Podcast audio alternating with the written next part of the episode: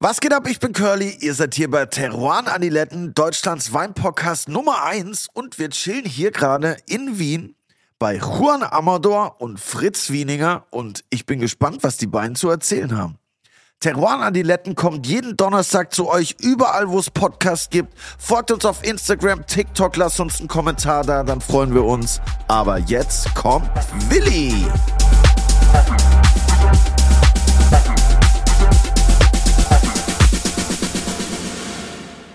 Auch ein herzliches Grüß Gott von meiner Seite. Alter, meine Hand tut richtig weh schon. Ich wollte reden, aber Wieso?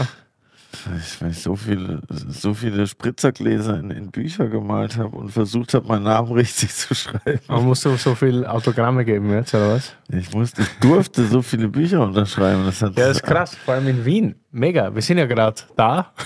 immer noch Wien, Wien. Österreichische Luft ist super, oder? mega. Wie viele gute Spritzer, wie viele lustige Leute. Und Wein und Co. hier auch voll chillig. Es ist ja fast wie die Freundschaft noch mit Weinladen eigentlich gefühlt. Ja, so ein bisschen. Ähnlich. Ja, nein, super, mal wieder da zu sein und auch die Leute zu treffen. Und witzig ist, dass so viele Leute heute da waren und sich unser Buch geholt haben, die ich Mega. noch von früher kenne, die ich teilweise zehn Jahre nicht gesehen habe. Und das war schon echt, war funny. Ich habe die alle noch nie gesehen. Ich habe mich aber trotzdem gefreut. Mir auch, ja, und vor allem ist es hier angenehm, hier schaut dich keiner an, wenn du um 11 Uhr am Vormittag schon einen Spritzer bestellst. Ne? Also, weil es einfach normal ist. Das ist In das Berlin hast du immer sofort diverse für Vorurteile. Amsterdam für Kiffer, für Ja, Weintrinker. genau, ja. Der Spritzer ist das perfekte Vormittagsgetränk. In der Früh Kaffee, Vormittagsspritzer. Isotonisch, wie jeder weiß. Richtig, richtig. Ja, und dann waren wir auch noch hier heute Morgen. Ich bin immer noch erstaunt, dass wir es geschafft haben, zum zweiten Mal so früh im, im, im Fernsehen zu erscheinen, ehrlich gesagt. Also davon werde ich noch äh, Guten Morgen Österreich, ja, das war Kindern lustig. erzählen oder meinem Zweithund. Ja, am lustigsten fand ich tatsächlich, dass das Budget anscheinend so klein ist beim ORF. Wir haben ja da drei Slots gemacht, man muss sich vorstellen, für alle Leute, die noch nie bei sowas waren. Da ist man von sechs bis zehn, von sieben bis zehn ist Au- Aufnahme und man hat drei Slots und man macht in jedem Slot immer das Gleiche. Dauert so zwischen zwei und fünf Minuten. Und man kriegt die gleichen Fragen und man sagt das Gleiche, statt dass das einmal aufgezeichnet wird und dann dreimal ausgestrahlt, weil das muss halt live sein. Und das Geile war, die hatten da drei Tassen Kaffee, dass das irgendwie ausschaut wie Morgenfernsehen. Aber es waren von Und- sieben bis zehn die gleichen. Und es waren immer wieder, die haben immer wieder die gleichen Kaffee eingestellt und auch bei den verschiedenen Leuten die gleichen Kaffee. Und ich habe ein paar Mal runtertrunken und dann sehe ich bei einem Kaffee ist da irgendwie Lippenstift am Rand. weil und die waren alle- immer kälter und kälter. Und dann habe ich erst gecheckt, das gibt nicht immer einen neuen Kaffee, sondern das waren die ganze Zeit die gleichen. Und mir hat es dann so graust, Das ist echt hart. War, mich wirklich, ich habe mich bemühen müssen, dass man dann halt so, alter Schwede. Aber geil war, äh, dass unser anderer Studiogast, der da auch da war, war einfach. Der Ravic, Thomas Ravic, großartig. Riesen Ganz liebe Shoutout, Grüße auch an seinen der- Sohn, der immer irgendwie bei uns abhängt. Jakob, der wohnt jetzt in L.A. Beides krasse Musiker. Er Ex-Keyboarder von Falco, da bin ich fast umgefallen, als er das gesagt hat. Auf jeden Fall richtig das war krass. auf jeden Fall ein sehr amüsantes, wie soll ich sagen, Frühstück. Wenn das Frühstück gut gewesen war. Und, Schöne Grüße an Königelberg. und dann durften wir auch noch was Leckeres schnabulieren. Schnabulierski, Schnabulierski. Es wurde ja. eigentlich die ganze Zeit schnabuliert. Wir haben nur gegessen, ja. Und eines Abends haben wir sogar, ich durfte meinen ersten drei Sterner, wie Willi sagen würde. Wolltest du noch nie betreten. drei Sterne essen? Nee, noch nicht vorher. Bei mir ist auch schon lang her. Und ich weiß ja nicht, irgendwie halte ich ja gar nicht so viel von Sterneküche. Und ich war mir auch nicht sicher, wie das da wird, weil ich bin da immer ein bisschen voreingenommen. Aber ich muss sagen, so wie es da war, verstehe ich das. Also ich verstehe die drei Sterne, ich verstehe den Preis. Es war wirklich phänomenal. Ja, war geil, ja. War krass. Und die Weine dazu waren auch mega. Also es war, also runder hätte der Abend eigentlich nicht sein können. Es war Nope. richtig nice. Also war echt cool. Also hat auch irgendwie so super gepasst vom Timing. Ne? Und, Ja. Also Wetter war echt. auch geil. und wie das auf den Punkt gewürzt war alles. Also es war richtig, richtig geil. Ja, aber Und der Podcast äh, auch richtig geil. Ich glaube, man, man erfährt auf jeden Fall viel über Wiener, Wiener Wein und über die weniger History. Ja, Und ich glaube, da kann man sich auf jeden Fall darauf freuen. Also macht euch ein schönes Fläschchen auf und. Würde ich auch sagen. Einen guten gemischten Satz. Spitzt die Ohren und hört zu. Herzlich willkommen. Herzlich willkommen. Herzlich willkommen. Ja, wir haben ja heute auch einen gemischten Satz hier. Ne? Wir haben heute einen Koch und einen Winzer. Oha. Und man könnte ja sagen, eigentlich verdienen beide eine eigene Folge. Ne? Das ist ein bisschen unfair, beide reinzuquetschen, aber mehr Zeit haben wir nicht. Also du kannst nicht 26 Stunden, also einen 24-Stunden-Tag machen. Aber gut, Hauptsache wir haben sie da, beide, oder wir sind da im Krugroom, im Wirtshaus, Restaurant, Amador. Kleine mein Gott weniger. Herzlich willkommen, Juan Amador und Fritz Wieninger. Servus.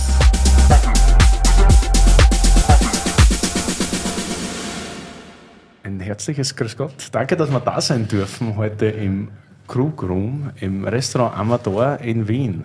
Grinzinger Straße 86. War ziemlich Odyssee mit dem Taxi. Ist das in Wien normal mit den Taxen? Das war nur bei dir so, Willi, komischerweise. Na, gestern auch. Man kriegt in Wien kein Taxi. Das dauert unglaublich lang. Alle sind saugrantig. Das, das macht auch Wien so schön. Schon? Ja, ist das? Ja. Aber es ist so ein anderer Grant als in Berlin. Wir haben heute, ich muss gleich sagen, ich hoffe, wir werden uns verstehen, weil ich wünsche mir unbedingt eine zweite Folge. Wir haben heute leider nicht so viel Zeit, aber jeder von euch braucht eigentlich eine eigene Folge. Und deswegen müssen wir heute ein bisschen zusammenkürzen. Äh, Juan Amador und Fritz Wieninger.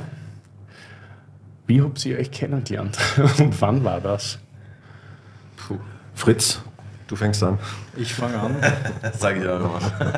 Also ich glaube, das allererste Mal war äh, in Berlin bei irgendeinem Gourmet-Festival. Big Bottle Party. Big Bottle Jetzt Party, genau. An, ja. ja. Im Grand Hotel oder sowas. Das klingt ja, schon mal. Pallas, oder? Pallas, Pallas genau, Pallas, genau. Ja. Äh, und du hast da auf, einem, auf einer Theke die, die Taube hinfabriziert und das war Horror. gewaltig. zwei, zwei Ansichten. Horror, gewaltig. Na, geschmeckt hat es gewaltig. Äh, zum Arbeiten war es sicher furchtbar. Also es war, äh, mein erster Eindruck war, der, der Mann ist cool. Erste Frage, was ist eine Big Bottle Party? Das klingt für mich schon mal gut. Das hat der Gunnar Dietz immer gemacht, glaube ja, ich, genau. im Palace Hotel Richtig, in Charlottenburg. Ja. Und das war immer, da wurden immer Großflaschen aufgerissen, no. Küchenparty, diverse Köche eingeladen und ich glaube, jeder hat einen Gang gemacht, oder? War genau, das, so? das war so, so Front-Cooking quasi. Und da, da sind wir ziemlich motiviert rangegangen und haben das quasi an der Theke aller Minute gekocht. Heute würde ich das nicht mehr machen. Heute, heute wäre ich viel besser vorbereitet. Aber die Leute hatten Spaß. Ja. Die, die, die, die, die Schlange hörte nicht auf. Ja. ja. Äh, wir, ich bin immer so aus der Deckung rausgegangen und dachte, meine Fresse, wann hört denn das auf? Ja. Oh, das war echt, das war vier, fünf Stunden, also gefühlt drei Tage, aber Entschuldigung, das Horror. Aber tolle Veranstaltung. Immer gut. So, wir fangen ein bisschen mit dem Weinpart an, glaube ich. Man muss das halt ein bisschen einteilen. Äh, der Fritz, wann ist das bei ja. dir losgegangen? Seit wie vielen Generationen? Man kennt, ich glaube, jeder, der zuhört, kennt Wieninger. Wieninger steht für gemischten Satz, Wieninger steht für Wien. Es gibt keinen, glaube ich, der fürs Weinbaugebiet Wien so viel gemacht hat wie du. Einer für den gemischten Satz. Äh, weiß nicht, wie alt du bist. Ich glaube, du schaust ein bisschen länger aus, dass du irgendwas bist. Aber es sind jetzt, glaube ich, schon zwei Generationen oder drei an, an wirklich Orgenweinbau. Und erzähl mal, wie ist das gekommen eigentlich? Naja, ich bin aufgewachsen äh, mit Eltern, die beide sehr weinbeschlagen waren und für die Wein einfach wichtig war. Allerdings in einer Zeit, wo das äh, nicht so wichtig war beim Rüberkommen. Also der Kunde, der Gast hat sich für die Qualität von Wein gar nicht so äh, erwärmen wollen, sondern da war immer die erste Frage, was kostet er denn?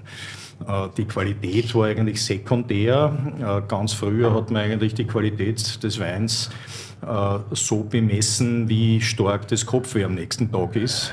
Und das war eigentlich fast eine Beleidigung, muss ich, muss ich sagen. Aber meine Eltern haben sich immer sehr für Wein interessiert. Mein Vater hat mich sehr früh in den Keller mitgenommen und wir haben gekostet und der hat mir Tipps gegeben und ja, das kann kein, kein Riesling sein, weil der hat gar keinen Riesling. Das ist sicher Müller-Thurgau mit Wettliner, irgend so ein Verschnitt und haben wir blind verkostet und das hat mich eigentlich von jeher sehr gereizt. Wein war relativ schnell für mich das Thema Nummer eins. Und was ich auch gesehen habe, ich bin ja beim Heurigen aufgewachsen und da war immer Halligalli, die zum Teil haben die Leute um zwei, halb drei in der Früh am Tisch tanzt und die Musik hat gespielt und es war super lässig. Aber dass das halt auch entsprechend fordert, das war mir auch schon sehr früh bewusst. Also für mich war klar, ich will mit der Gastronomie gar nicht so unbedingt was zu tun haben, sondern ich konzentriere mich auf die Weinseite. Deswegen habt ihr jetzt einen drei Sterne. naja, es gibt Dinge, die passieren dann halt ja. mal so im Laufe der Jahre. Wie war das? Also ich war da zu jung oder ich bin zu jung, dass ich die Übernahme, also für mich ist weniger mit Fritz weniger irgendwie, war das damals ein Thema, ein großes? Überhaupt nicht. Mein Vater war sehr, hm, eigentlich sehr locker und hat mich sofort in die Frontreihe gelassen. Äh, ich habe nach, nach dem Schulabschluss habe ich ein halbes Jahr in Kalifornien gearbeitet äh, Napa Valley und für mich war klar, ich komme nach Hause und drehe den Laden richtig um. Wo da, wenn ich fragen darf? Bei das erste Projekt von Bill Harlan äh, in St. Helena, das hieß Sunny St. Helena Winery. Äh, Promotory und, äh, und das kam alles erst viel später. Dieses Sunny St. Helena war eigentlich einfach, aber für mich war es super toll, als, als damals 20-Jähriger äh, durfte ich in Kalifornien nicht einmal Alkohol angreifen ja, und war dort aber Assistant Winemaker und habe jeden Tag mit 10.000 Litern Wein gearbeitet. Äh, ja, es ist keiner draufgekommen, also es hat alles funktioniert. Äh, und ich habe gesehen, wie, wie die halt da in der neuen Welt so ticken, wie die sowas angehen, alles größer, alles professioneller. Und ich habe auch äh, die, den Sichtwinkel äh, von draußen auf unser eigenes Tun hier in dem kleinen Österreich erlernt, weil bei der Ausbildung war eigentlich, wir sind die Spitze der Evolution. Es gibt nichts Besseres als grünen Wettliner. Die Franzosen sind Chauvinisten und ich weiß nicht, was alles, die uns da eintrichtern wollten.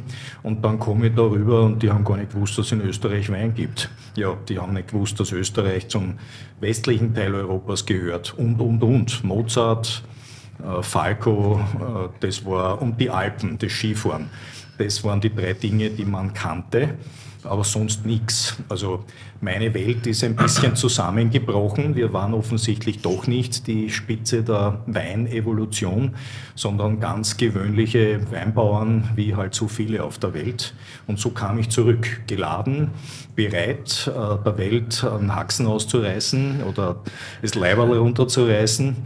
Äh, und so habe ich begonnen, qualitätsfanatisch bis ins Detail. Äh, ich wollte einfach nur meine Weine auf die besten Tische des Landes bringen. Und nicht beim Heurigen, die sollen den Schankwein trinken und die Flaschen, die gehen dann in die feinen Restaurants. So war mein Beginn und es war äh, Mitte, Ende der 80er Jahre. War das zuerst einmal eine Bruchlandung, weil die Leute das nicht verstanden haben, was du gemacht hast damals? Oder, no, das würde ich nicht sagen. Es war nicht einfach, weil wie ich als 21-, 22-Jähriger dann am Arlberg kam und mein Gegenüber, mein Großvater hätte sein können, ich als Wiener auch noch dazu, naja, die haben mich schon sehr seltsam angeschaut. Was will der da? Äh, und so weiter. Ich will gar keinen Namen nennen, aber mit vielen hatte ich äh, am Anfang meine ersten äh, Berührungsschwierigkeiten, mit denen ich heute aber bestens, also nicht nur auskomme, sondern auch befreundet bin. Wie gesagt, aber Namen kann ich jetzt nicht nennen. Es war nicht einfach. Ich war auch sicher immer sehr geladen, äh, immer einen Satz auf den Lippen, immer kritisch, äh, nicht sehr diplomatisch. Das hat dann nicht jedem natürlich so gepasst. Und das in einem Alter, äh, wo andere noch gar nicht wissen, wo vorne und hinten ist. Und wie war dann so das Verhältnis zwischen Schankwein und Flaschenwein? So Hälfte, Hälfte oder ganz Naja, anders? zuerst war der Schankwein viel mehr. Damals wurde auch wahnsinnig viel getrunken. Die Tanks, die kann, das kann man sich gar nicht vorstellen, was da getrunken wurde an Menge. da sind die Leute wirklich mit vier, fünf Vierteln Wein äh, rausgegangen im okay. Durchschnitt. Und ins Auto gestiegen, oder? Und, ja, zum Teil ins Auto gestiegen. Aber eines kann ich da sagen, der Polizist, der einem vielleicht aufhielt, war meistens noch mehr betrunken als der Fahrer. Also es waren andere Zeiten. Also nicht, nicht zu beschönigen, äh, das wollen wir heute Don't nicht drink haben. and drive. Absolut. Oder Kabinett, das geht schon. Aber es, aber es war damals normal, dass man was trinkt und dann auch fährt, solange man, viele haben gesagt, solange ich sitzen kann, kann ich fahren auch. Und wie hast du denn so unterschieden? Also hast du dann aus dem Fass den Wein eine Probe genommen und dann entschieden, das kommt in die Flasche oder das wird Schankwein oder war das von vornherein schon so abgefüllt? Naja, da waren schon äh, Weingärten da, die ich zum Teil heute noch so bewirtschafte, äh, wo klar war, der Wettliner da von der Riede Herrenholz zum Beispiel, der ist etwas Besonderes und den fülle ich extra ab. Ja. Äh, und den anderen, das wird eher, das geht in den Schankwein. Oder diese rotwein die ich relativ am Anfang schon entwickelt oder erfunden hatte, Wiener Trilogie, die gibt es seit 1989 äh, da kam ich halt eben von Kalifornien zurück und für mich war klar, ich will auch Rotwein machen. Rotwein schmeckt toll, äh, ist eine Bereicherung, ich will das tun. Äh, was gibt es hier? Zweigelt. Naja, das ist jetzt noch nicht die... Habe ich auch schon mitbekommen, dass es eher ein Downer ist anscheinend. naja, der ist gar nicht so schlecht, aber die, die Art von Rotwein, die ich mir vorstellte, war es halt doch nicht. Jetzt habe ich halt ein bisschen Merlot genommen. Er wird länger wie sympathischer oder weniger. Habe ich ein bisschen Merlot genommen, dazu äh, verschnitten und 20% Cabernet Sauvignon, sehr ertragsreduziert. Aha. Und plötzlich war sie geboren. also Trilogie. kräftiger Cabernet Sauvignon. Weißt du, warum ich den ja, Wein nicht mehr ja. trinken kann? Na? Ich war ja lange Zeit bei Wein und Co. und das war ja einer der meistverkauftesten Rotweine. Ja. Und jeder hat bestellt eine Wiener Triologie. Ja, und ja. ich bin ausgeflippt. Ich, gedacht, ich verstehe nicht diese ganzen Analphabeten. Warum kann man, ist nicht so schwer, Trilogie. Ne? Nicht, ja. Triologie, Triologie. Triologie. Wahnsinn. Nur deshalb, aber super Meinung. Naja, und der Name ist ja auch nicht so schlecht, weil damals waren alle Rotweine irgendwie französisch benannt. Cuvée d'Or und Cuvée sonst was. Äh, und, und meiner sollte einen deutschen Namen haben. Wiener Trilogie. Drei Sorten aus Wien, zack, Wiener Trilogie. Und den gibt es immer noch? Den gibt es immer noch, ja. Nice. Aber jetzt haben wir im Glasl einen Wiener gemischten Satz. So ist es, natürlich. So. In Wien muss man sowas im Glas haben. Was ist es? Also der gemischte Satz an sich ist äh, ein, ein Wein, der aus einem Weingarten äh, entsteht, der mit verschiedenen Rebsorten bepflanzt ist. Mindestens drei müssen sein. Die wachsen das ganze Jahr zusammen und werden dann gemeinsam, dieser Weingarten komplett auf einmal alles gemeinsam geerntet. Das heißt, du hast nicht nur verschiedene Aromen der verschiedenen Sorten, die Sortencharaktere in ihrer Mischung, sondern du hast auch eine Symbiose aus ein wenig Überreife und Unterreife und natürlich normaler Reife. Aber die Überreife die bringt halt dann so ein bisschen diese äh, getrockneten Früchte, Maracuja, Litchi und solche Aromen. Und die Unterreife bringt mehr das Grüne, das äh, Rassige, das, das Knackige, auch die Säure natürlich äh, mit. Und diese Mischung ist etwas ganz Spezielles, die kannst du im Keller so nicht nachbauen. Da müssen die Rebsorten schon, aus meiner Überzeugung zumindest, wirklich gemeinsam in einem Weingarten am besten bunt gemischt äh, zusammenwachsen. Der, den wir jetzt im Glas haben, ist die Ried Ulm. Das ist der, der mir für dieses Thema die Augen geöffnet hat. Äh, ich war am Anfang nicht so äh, überzeugt davon, dass der gemischte Satz etwas Besonderes sein könnte. Äh, der Weingarten, den habe ich 1999 übernommen. Die Ried Ulm ist am Nussberg, der allererste Weingarten von der Donau weg. Und der war 1999 vakant. Der Besitzer ist der Stift Schotten. Äh, und die haben einen Pächter gesucht, einen neuen, weil der alte das Grundstück zurückgelassen hat. Der war top ausgepflanzt und, und gepflegt, wirklich sehr schön gepflegt. War damals aber schon alt, weil er 60 ausgepflanzt wurde, also 39 Jahre war er schon alt. Und ich habe halt den Weingarten übernommen, weil mir die Lage gefallen hat. Äh, wie das dann schmecken würde, keine Ahnung. Aber vorsichtig wie ich bin, habe ich halt einmal einzelne Rebstöcke markiert mit Farbsprays, grüner Veltliner grün, Weißburgunder weiß, äh, blau war Welschriesling, warum blau weiß ich, hatte ich gerade. Und haben ein paar hundert Kilogramm reinsortig rausgeerntet. Und das sind vier Hektar, also das waren sicher 25.000 Kilo insgesamt dann. Wow.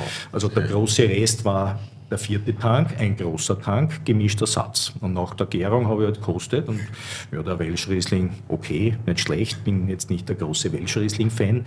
Der grüne Veltliner war schon mal sehr spannend, nämlich ganz anders als am Bisamberg, woher ich ja eigentlich komme. Viel cremiger, viel würziger, viel kompakter. Werbung! Digi, ich hab's geschafft. Der Fastenmonat ist endlich hinter mir. Oha, krass. Welcome back. Wie war's? Naja, unterschiedlich. Mal leichter, mal härter. Meistens ein bisschen langweilig. das kann ich absolut nachvollziehen, verstehe ich. Und keine Ahnung, ob ich das so lange durchhalten würde. Mein Lieber, da habe ich die perfekte Lösung für dich. Intervallfasten. Da gibt es viele verschiedene Formen. Von sechs Stunden am Tag bis zwei Tage die Woche.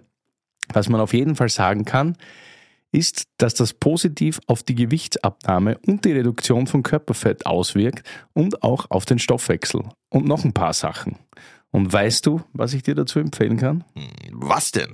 Natürlich AG1. Aha. Du weißt, das nehme ich ja schon seit über zwei Jahren, aber auch für spezielle Fastenkuren ist es perfekt.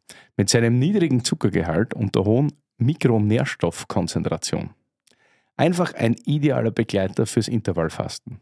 Es liefert dir für fast alle Fasten ein Nährstofffundament aus über 70 Inhaltsstoffen, die die positiven Effekte vom Fasten zusätzlich unterstützen. Es hilft deinen Energiestoffwechsel und gesundes Altern von den Knochen und deinem Nervensystem. Das ist natürlich nice. Voll nice. Und dabei ist es more in one. Du musst nicht zehn unterschiedliche Vitaminpillen dir einwerfen. AG1 ist ein Produkt, mit mehr als 70 Zutaten aus natürlichen Lebensmitteln, das viele andere ersetzt. Eine tägliche Portion AG1 liefert ein Nährstofffundament aus fünf verschiedenen Produkten. Es macht somit viele Multivitamin- und Mineralienpräparate, Bakterienkulturen, andere Greens-Mischungen und Pilzkomplexe überflüssig. Jeden Morgen ein Scoop AG1 in kaltes Wasser, schütteln, trinken und du musst dir nie mehr Gedanken über dein Nährstofffundament machen. Genau so ein Nährstofffundament brauche ich. Und Gedanken will ich mir auch nicht machen. Nee, Gedanken will sich eh keiner machen. Safe. Und wie komme ich an das geile Zeug ran? Im Abo wird die AG1 ganz entspannt monatlich frei Haus geliefert. Ganz ohne Vertragslaufzeit. Pausieren und kündigen ist jederzeit möglich.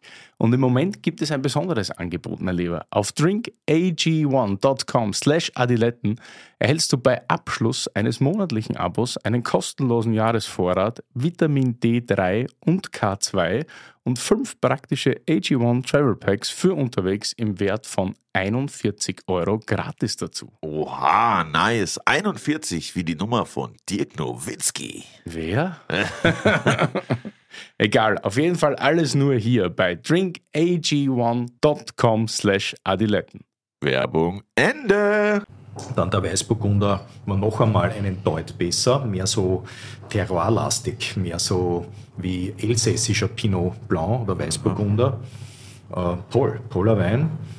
Und dann gehe ich in den Keller, den anderen Keller, wo der gemischte Satz gestanden ist und lass mir da was runter und ich habe hab den Mund nicht mehr zugebracht. Das war Hammer, ein Wahnsinn. In dem Moment habe ich gewusst, dass was der alte Franz Mayer mir immer versucht hat einzutrichtern oder der Ferdinand Hengel, auch ein leider schon verstorbener älterer Kollege von mir, dass der gemischte Satz unsere Identität und weiß Gott was alles ist. In dem Moment habe ich das verstanden. Das war für mich der erste Eindruck, mehr so, ohne Holz. Mhm. Wow, großer Wein. Schmeckt. Wir haben das ja gerade im Glas. Ich finde es Ist das da alles Kalkboden? Oder? Ja, extrem kalkreich. Das dürfte mal ein Korallenriff gewesen sein. Mhm. Lauter weiße Steine. Äh, das Urgestein ist Flösch. Das ist so, dass im, im Wiener Raum ähm, ein sehr, sehr alter, mit Quarzlinien durchzogener äh, Sandstein, 200 Millionen Jahre alt. Aber die Auflage ist Kalk. Kalkstein, Kalkbröseln, also irrsinnig kalkreich. Aber das kann man bei dem Wein auch schmecken. Ja, also dieses, das ist kalkig. Es wird ja. fast kreidig, fast ja, so genau, ein bisschen genau. wie ein leicht breitschultiger Champagner ohne, ohne Bubbles. Du hast ja gerade gesagt, bunt gemischt. Wie kann ich mir das vorstellen? Also eine Rebzeile, eine Sorte oder wirklich Kennst du komplett Mikado? gemischt. Ja, so. Ja. so. Die Reben sind ja auch so Stäbchen, wenn sie Ja. äh, von der Rebschule kommen mit guter ein paar, ja. paar Wurzeln unten, die schmeißt du in die Luft und wie sie landen, äh, so Okay, pflanzt okay. du sie aus. Also komplett wirklich wild. kreuz und quer. Ich bin ja Biodynamiker, also ich glaube auch daran, dass die äh, Kommunikation haben, und nicht, nicht nur oberirdisch, du siehst an den verschiedenen Farben, die verschiedenen Wuchsstärken, äh, die, die, die verschränken sich ja. Es ist ja nicht so, dass die Reben so direkt nebeneinander wachsen, sondern die wachsen ja kreuz und quer durcheinander, auch im Drahtrahmen. Äh, Die rechte Rebe wächst in die linke hinein und kreuzt die Triebe der linken und die linke in den rechten und so weiter. Das ist ja ein, ein, ein stetiges Miteinander und genauso ist es auch unterirdisch, was wir leider ja nicht sehen können, aber das ist ja noch viel größer, also zumindest bei einem alten Weingarten, weil die Wurzeln ja auch kreuz und quer übereinander, durcheinander und so weiter wachsen. Und da gibt es sicher auch einen Einfluss, der den gemischten Satz äh, zu diesem harmonischen Wein macht, äh, der er sein kann. Muss er nicht natürlich, aber kann. Da hat ja ganz lang, Ende der 90er, Anfang 2000er, immer was geändert, so Gesetzesnovellierungen, wie der vergemischter Satz sein, weil ich kann mich noch erinnern, als ich damals die Weinakademie gemacht habe, ist schon Zeit leer, habe es auch nie fertig gemacht, äh, war tatsächlich noch gemischter Satz, hat nur gemeinsam, also gemeinsame Lese, gemeinsame Verarbeitung. Du hast quasi zu einem Blatt Sauvignon reingehen genau. und zum Blatt Riesling, Veltliner, alles auf einmal verarbeiten. Ist das halt auch noch so? Oder gibt es einen Unterschied zwischen gemischten Satz und Wiener gemischten Satz? Oder wie genau Das Letztere ist es. Also das Gesetz ist immer noch so. Du kannst außerhalb von Wien aus zwei reinsortigen Weingärten, wenn sie am selben Tag geerntet werden und mit derselben Presse verarbeitet werden, einen gemischten Satz machen. In Wien geht das nicht, äh, seit äh, wir begonnen haben, äh, die, diese Regeln zu reformieren. Äh, 17 war das mit der ersten Lage, 13 war das DRC, da galt das dann für wirklich alle. Aber bereits 2005 haben wir als Wien-Weingruppe ein Gentleman Agreement äh, gemacht und das war die Basis für das Ganze, dass es mindestens drei Sorten sein müssen, die in einem Weingarten gemeinsam ausgepflanzt sind. Und das ist heute gültiges Gesetz in Wien, aber nur in Wien. Äh, Das ist unser DRC und das wird vom Kataster weg sehr streng kontrolliert. Also da wird schon mal der Weingarten kontrolliert, ob er überhaupt dem entspricht. Es gibt einen Magistratsbediensteten, der sich auch auskennt, der in die Weingärten geht und schaut, ob das eh so über den Daumen wirklich stimmen kann, dass da 15 Prozent das und, und 17 Prozent jenes. Natürlich wird er nicht jeden Stock abzählen, aber so über den Daumen kann man da schon sagen, ob das äh, stimmt oder nicht. Und das, äh, dass es sehr streng ist, sehe ich auch als großen Vorteil. Es ist ja heute auch sehr erfolgreich und gerade der Erfolg ist oft ein Problem, dass manche sich denken, na, da machen wir ein bisschen mehr draus, aber sicher nicht in Wien, weil da steht hinter jedem Weinbauer ein Magistratsbeamter, der aufpasst, dass eh stimmt, dass eh richtig gemacht wird und das ist gut so. Ja, weil das andere hätte ja eigentlich mit einem gemischten Satz tatsächlich überhaupt nichts zu tun. ne? Ich verstehe nicht, warum dieses Gesetz außerhalb von Wien wirklich noch immer gültig ist. Aber das ist Weinbaupolitik, weißt du, wenn man als Wiener was sagt, wir sind 1, weiß nicht, 2 oder 1,5 Prozent der österreichischen Fläche äh, und die anderen äh, sind halt viel mehr. Und die Mehrheit entscheidet und die Mehrheit möchte es halt so beibehalten, dass man den gemischten Satz quasi äh, auch im Keller machen kann. Irgendwann wird sich das ändern. Ich verspreche es dir, weil die Leute werden sie beginnen zu fragen da draußen, wieso, wieso darf das sein? Ja, das ist eigentlich, ist es ja mm, knapp am Betrug. Es ist nicht, nicht korrekt. Solange das Gesetz so ist, ist Ja. aber ich weiß schon, was du meinst. Schwer Äh, zum Thema. Wien, irgendwas Besonderes Wien, also so ein bisschen von mir aus kulturell, geschichtlich, weinhistorisch. Wo soll ich anfangen? In Naja. welcher, welchen Jahrhundert? Oder? Nein, aber so ein paar, ein bisschen- ein paar, schau, ein paar Wien, Schwenke. Wien also. und Wein, das ist eine Symbiose, die es seit Ewigkeiten gibt. Äh, der Wein in Wien ist einfach unheimlich wichtig, nicht nur für die Landschaft und als Naherholungsgebiet und aufgrund der Qualitäten, die hier wachsen können, sondern auch für Wienerinnen und Wiener. Man wächst mit Wein auf, man geht mit der Oma zum Heurigen als kleines Kind, während die Eltern vielleicht bei einem anderen Heurigen sitzen und einmal Ruhe haben wollen.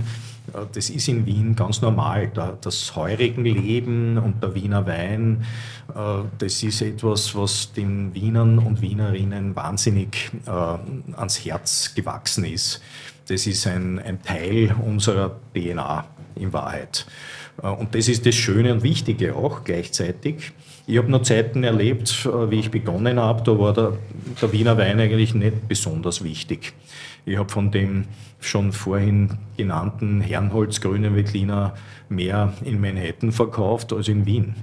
Äh, und das fand ich eigentlich traurig. Ja, viele Wiener und Wienerinnen haben damals den Wiener Wein nicht ernst genommen. Äh, die haben gesagt, naja, das ist das, was die da draußen zum Spritzen verwenden. Äh, wir fahren lieber in die Wachau, wir fahren in die Südsteiermark und im Herbst fahren wir sowieso ins Piemont. Wer braucht dann Wiener Wein? Ja, bestenfalls eben zum Spritzen beim Heurigen. Mhm. Und das war ja, für meine Eltern äh, natürlich äh, ein sehr herber Schlag, weil sie das so bemüht und ja, angestrengt hatten und so, so gerne auch positives Feedback äh, wahrgenommen hätten. Aber es sollte halt in ihrer Zeit nicht sein. Umso mehr freuen sie sich mit meinem Erfolg, weil ich halt, äh, ja, den muss man halt nennen, den, äh, durch den Weinskandal äh, Mitte der 80er Jahre äh, auf ein quasi äh, vorbereitetes Saatbeet gefallen bin. Und genau da konnte ich auch beginnen. Und das war natürlich jetzt für meine Generation ein Hammer weil da eigentlich alles äh, neu äh, verteilt wurde, die Karten neu gemischt wurden, das Interesse plötzlich auch wahnsinnig gestiegen ist, nicht nur bei den Weinbauern, sondern vor allem auch beim Konsumenten, der dann nicht plötzlich oder äh, lediglich fragte, was kostet er, sondern plötzlich wollten die Leute wissen, ja, wo wächst er denn? Ja, was sind denn das für Sorten? Was hat denn der Weingarten für einen Boden und äh, wann wird denn der geerntet? Und dann irgendwann später oder am Schluss kam die Frage, und was kostet er jetzt? Also unwichtig ist es nicht geworden, aber es war plötzlich nicht mehr die Priorität Nummer eins. Also war echt der Weinskandal für den Wein an sich was Positives eigentlich im Endeffekt, so von der Auswirkung, oder? Wenn die Leute nicht Absolut. nur direkt nach dem Preis fragen, ist Absolut. ja eigentlich schon mal was gewonnen. Also dieses österreichische Weinwunder oder diese Entwicklung der letzten ja, über 30 Jahre ist sicherlich durch den Weinskandal initiiert worden. Und wir wären wahrscheinlich nicht dort oder zumindest nicht ganz dort, wo wir heute sind, wenn nicht diese einschneidende Situation passiert wäre. Einschneidend sowohl für die Produzenten, also die Winzer und Winzerinnen, als auch für die Konsumentinnen.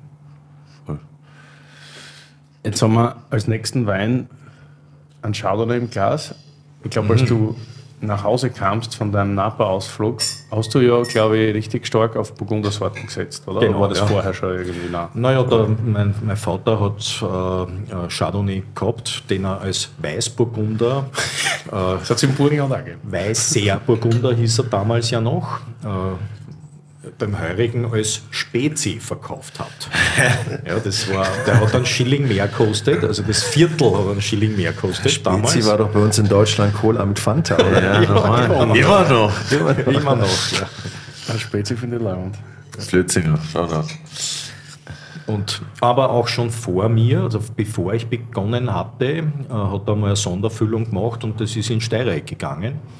Ähm, und da habe ich noch nichts damit zu tun gehabt. Also wie gesagt, mein Vater oder meine Eltern waren beide sehr weinbeschlagen und haben sich sehr bemüht, aber halt in einer Zeit, die dafür nicht so dankbar war. Aber warum als weißer Burgunder verkauft? Einfach weil man das hat, besser ankam? Oder? Nein, nein, nein. Man hat damals äh, Weißburgunder und Chardonnay nicht unterschieden, Krass. sondern das war eine Sorte und zwar weißer Burgunder.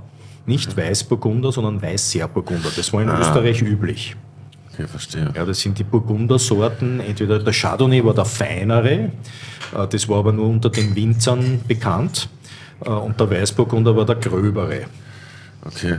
Man hat auch gesagt, zum Beispiel zum Chardonnay als Synonym äh, außerhalb der Steiermark in Österreich hat man gesagt Feinburgunder.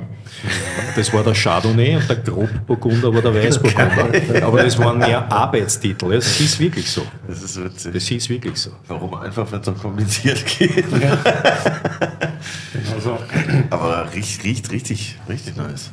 Richtig gut. Ja. Also das ist jetzt äh, Chardonnay Grand Select 2021. Ist, äh, liegt jetzt im Tank äh, und wartet darauf, dass er sich noch ein bisschen mehr absetzt, weil der wird ohne Filtration abgefüllt oder soll ohne Filtration abgefüllt werden, wie wir das eigentlich jedes Jahr machen.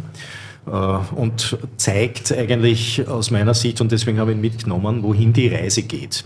Weg von äh, üppigem Holz, aber sehr wohl im Holz ausgebaut, äh, hin zu mehr Reduktion, Reduktivität, äh, Aromen, die, die ich halt liebe persönlich. Meine Lieblings-Chardonnays äh, riechen auch in diese Richtung. Kommt und zufällig aus Merceau.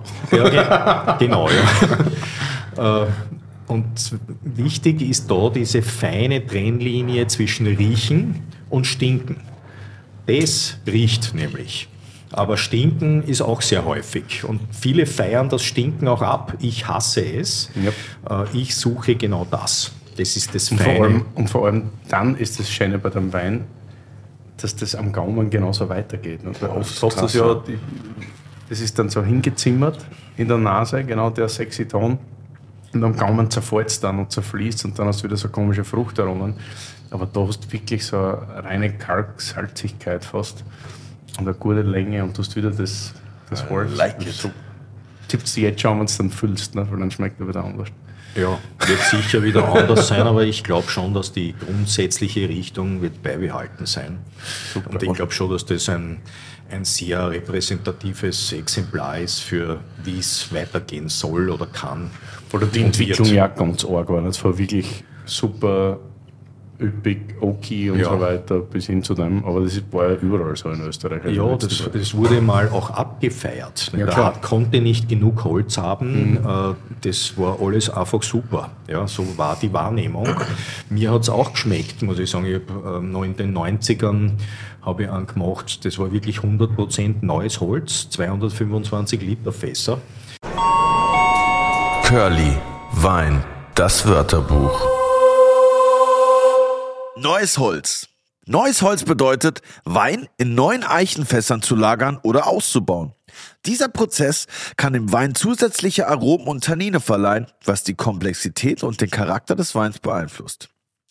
Die Art des Holzes, die Größe des Fasses und die Dauer des Ausbaus können sich erheblich auf den Geschmack des Weins auswirken.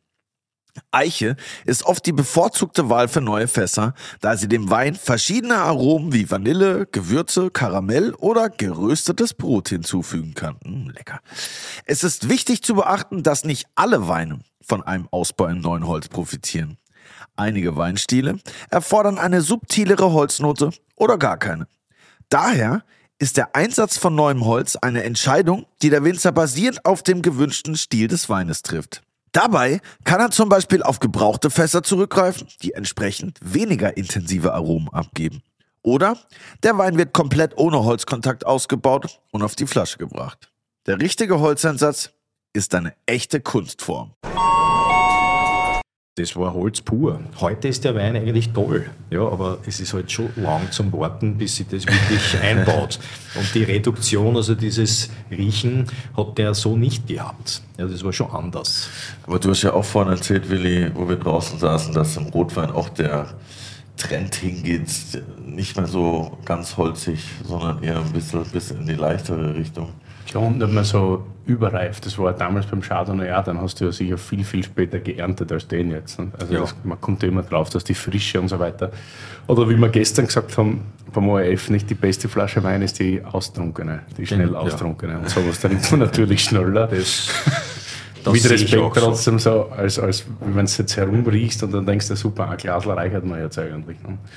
Und warum füllst du unfiltriert ab, einfach um den Geschmack nicht mehr anzugreifen, wie Willi jetzt sagen würde? Oder?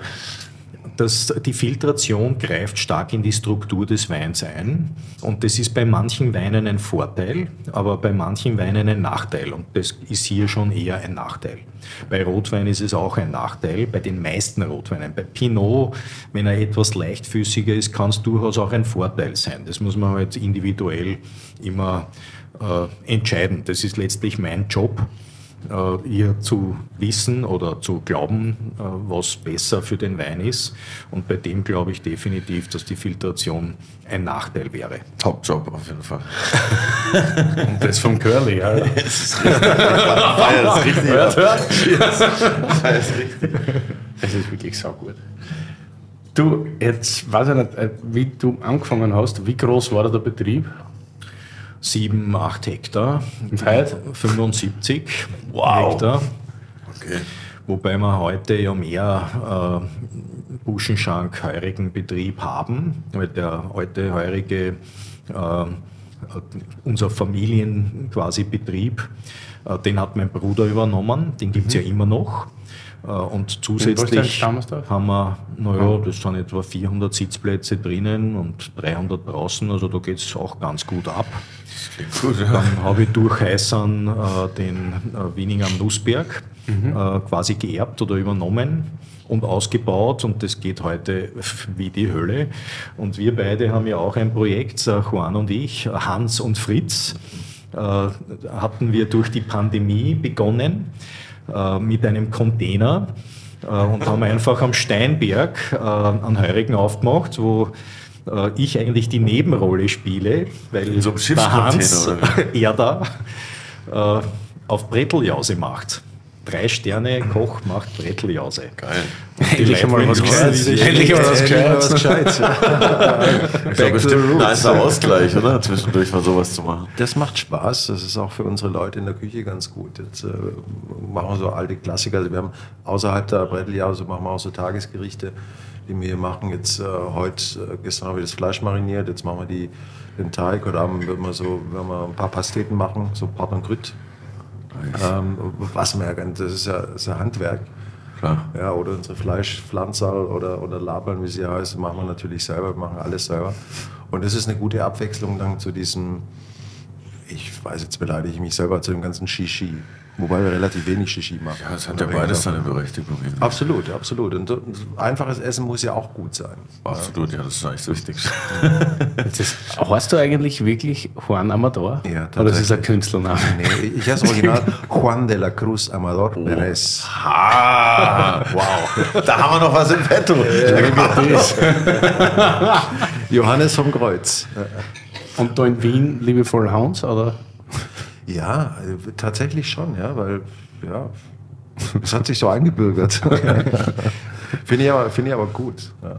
Ich meine, Juan und Fritz oder, oder, oder wir hatten ja, du hattest mal gesagt, ja, Amador Buschenschank, das passt ja da nicht rein. Weißt du, du bist da in den Weinbergen, da brauchen wir irgendwie äh, einen rustikalen Namen, außerdem der, der auch signalisiert, dass da auch eine Nähe dazu herrscht. Ja, und nicht irgendwie, dass das wieder so irgend so ein Schickimicki-Projekt oder sowas ist. Und deswegen ganz einfach Hans und Fritz. In dem Schiffscontainer habt ihr das also noch.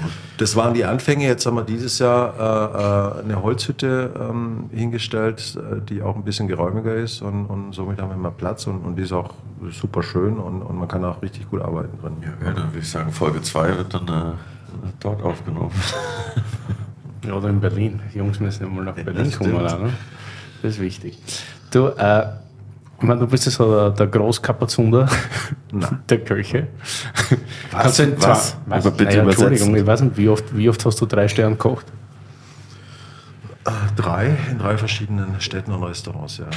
Gibt ja nicht so viele, die das schon Ja, aber gemacht das war haben. natürlich, das darf man auch nicht überbewerten. Das war auch dem, Umschul dem Umzug geschuldet. Ja. Also das, das hat sich dann so entwickelt. Hier wollten wir das ja eigentlich gar nicht. Wir haben uns ja bewusst downgegradet. Wir hatten ja, das ist ja, na, tatsächlich. Auf drei.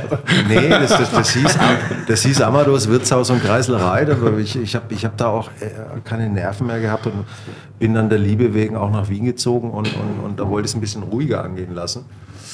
Und dann hatten wir die Kreislerei, was also mit, mit, mit, mit, mit Salaten, mit Schweinsbraten. Wir hatten sonntags haben wir einen Sonntagsbraten. Wir haben ein bisschen Fine Dining, aber, aber, aber nur mit, mit lokalen Produkten oder mit regionalen Produkten. Und, und, und, und da habe ich gedacht, okay, wenn wir einen Stern haben, dann ist es gut, weil dann kriegst du auch Leute, weißt du, dann kann ich meine Leute binden und halten und, und ich kann mich da ein bisschen Personal ist, meinst du? Genau, Stammlicht, okay. Naja, und dann haben wir sofort zwei Sterne bekommen. Ja. Und dann ging ja das Theater los. Da gab es Gäste, die sagen, boah, da haben wir doch einen dritten Stern verloren. Und so, Alter, ich habe mit null angefangen. Ich habe zwischen, zwischendrin Sabbatical gehabt, also verloren haben wir nichts. Ja. Und dann ging es los. Die von im, im Restaurantbereich wollten die Karte von draußen oder umgekehrt oder alles mischen und dann immer so, so depperte Kommentare, ja, das ist eh, kommt eh aus einer Küche und so was. Da habe ich mit Fritz gesprochen und gesagt, ich fühle ich fühl mich nicht wohl. Ja. Ich fühle mich einfach nicht wohl. Äh, was hältst du davon, wenn wir umbauen und Vollgas geben?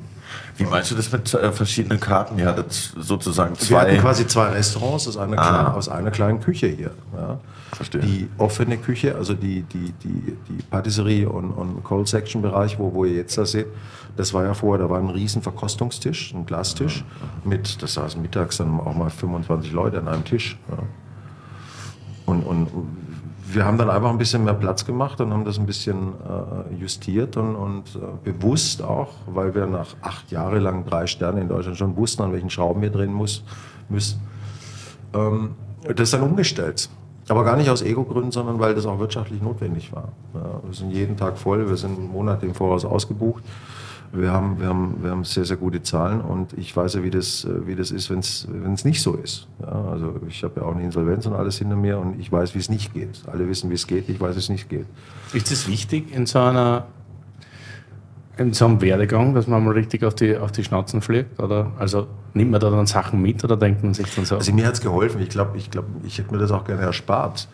Ähm, aber ich glaube, ich glaube, das muss dann auch so sein. Man ist dann auch irgendwie blind und, und das war ja in den jungen Jahren. Ich, ich äh, wurde relativ schnell irgendwie gehypt und man verliert dann auch äh, relativ schnell so ein bisschen so den, den Überblick. Ja, und, und äh, ist dann an der, an der Stufe zum, zum Narzissten relativ schnell. Das geht, das geht sehr schnell. Ja. Und dann ist so eine Vollbremsung äh, im Nachhinein betrachtet, bin ich sehr dankbar für. Werbung! Willi, jetzt musst du sehr stark sein.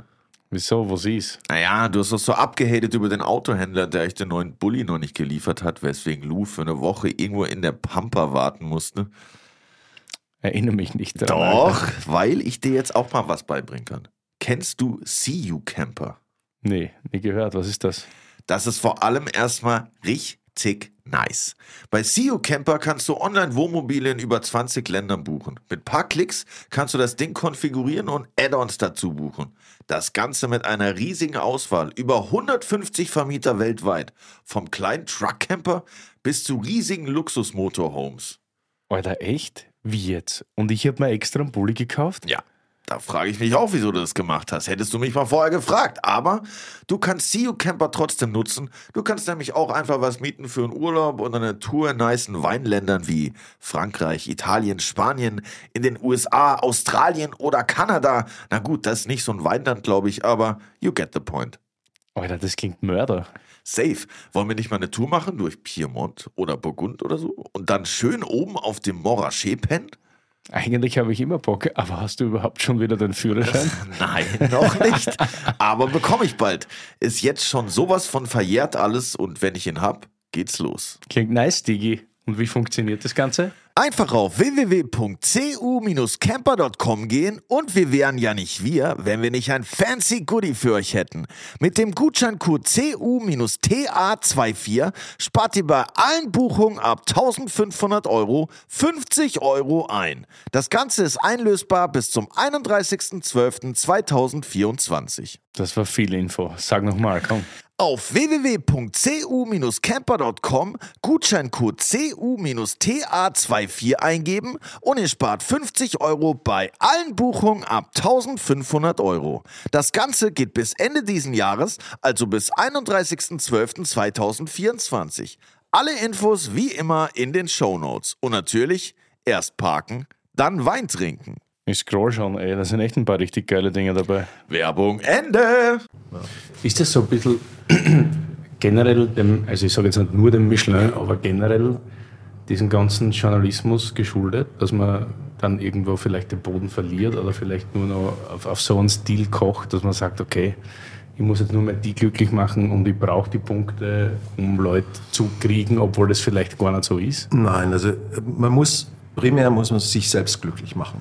Deswegen haben wir das ja auch, war ja auch die Umstellung hier. Mir ist es ja wurscht, wer irgendwas über mich schreibt. Aber wirklich wurscht. Ähm, ich muss mich ja wohlfühlen. Und ich glaube, erst dann werde ich auch gut. Und kann ich auch wirklich auch, ich lebe das ja, was ich mache. Und ich liebe es vor. Ich bin jeden Tag aktiv dabei. Und, und so motiviere ich auch äh, die jungen Leute. Ja, und das ist schon wichtig. Also wir kochen nicht den Kritiker nach dem Mund, weil sonst müsste ich ja regional kochen, der Theorie entsprechend. Wir machen ja genau das, Gegenteil. Also wir kochen, ich, ich koche so wie ich bin, was ich erlebt habe und so wie ich äh, letztendlich meine Historie hinter mir gebracht habe. Und mich interessiert die Region nur, und das finde ich ganz wichtig, ähm, ähm, bezüglich des Geschmackes. Wie schmeckt eine Region? Ähnlich wie beim Wein. Ja? Ähm, und, und, und die Produkte aber, die es, hier nicht gibt und die meiner Meinung nach natürlich auch eine ganz andere Kategorie sind, wie zum Beispiel ein Steinbutt oder, oder eine Jakobsmuschel oder ein Kaisergranat oder ein Carabinero. Ich habe ja eine ganz andere Historie, auch, auch geografisch schon. Aber wir machen auch einen Steinbutt in, in einem Gulaschsud. Ja? Das, das, das finde ich, das finde ich, das finde ich ehrlicher und, und, und regionaler, als wenn ich ähm, äh, einen Saibling hernehme und mache dann Miso, Jutsu und Tralala drauf. Ja? Weil dann ist das Produkt von hier, aber der Geschmack ist von ganz woanders her. Mhm. Und, und so nehmen wir einfach das beste Produkt und, und versuchen schon so die Region geschmacklich einzupacken. Eigentlich cool. Wie geschissen ist das, als Deutscher nach Österreich zu gehen? ich bin Spanier, mir ist das wurscht. Also eine gute Antwort. Die, die, Disku, die, Dis die Diskussion bin ich eigentlich. Du bist Wohnnehmer, oder? ja, schau mal, äh, ich, ich fühle mich ja mittlerweile schon mehr Österreicher als Deutscher. Das ist, das ist jetzt kein Schmäh, das ist meine Frau ist Österreicherin. Ich, und dann, und dann gibt es auch historisch äh, auch, auch, auch eine Verbindung, weil die Habsburger, wie wir wissen, es gab eine österreichische Linie und eine spanische Linie. Mhm. Also im Endeffekt bin ich auch historisch betrachtet ja. näher an Österreich dran als, als, als an Deutschland, wo ich da geboren und aufgewachsen bin, klar. Herr Willi fragt immer nur, Auf die Frage warst du vorbereitet. Willi fragt immer nur, weil er in Berlin den Ösi-Bonus hat und er versucht immer herauszufinden, wie das bei anderen Leuten ist, die nach Österreich kommen. Ja, ich wollte nur fragen, es ist ja natürlich. In Berlin klar. ist man als Österreicher irgendwie so ein, also, also positiv betrachtet. Ja, voll. Ja. voll. Hier in Wien als Deutscher oder als Piefke, da ist das schwieriger. Bist der Arsch. Ja, du bist wirklich der Arsch. Ne? Der scheiß Deutscher halt. Ja. ja. Ja, deswegen war die Frage. Das, das war ja immer, als, du, als ich dann hier die drei Sterne gekriegt habe, war dann immer, ja, warum der und warum den ja, und den machen schon so lang und der Deutsche wieder. Und, äh. und ich habe nur gekotzt, weil ich habe die nämlich kurz davor einmal getroffen im Schwarzen Kamel.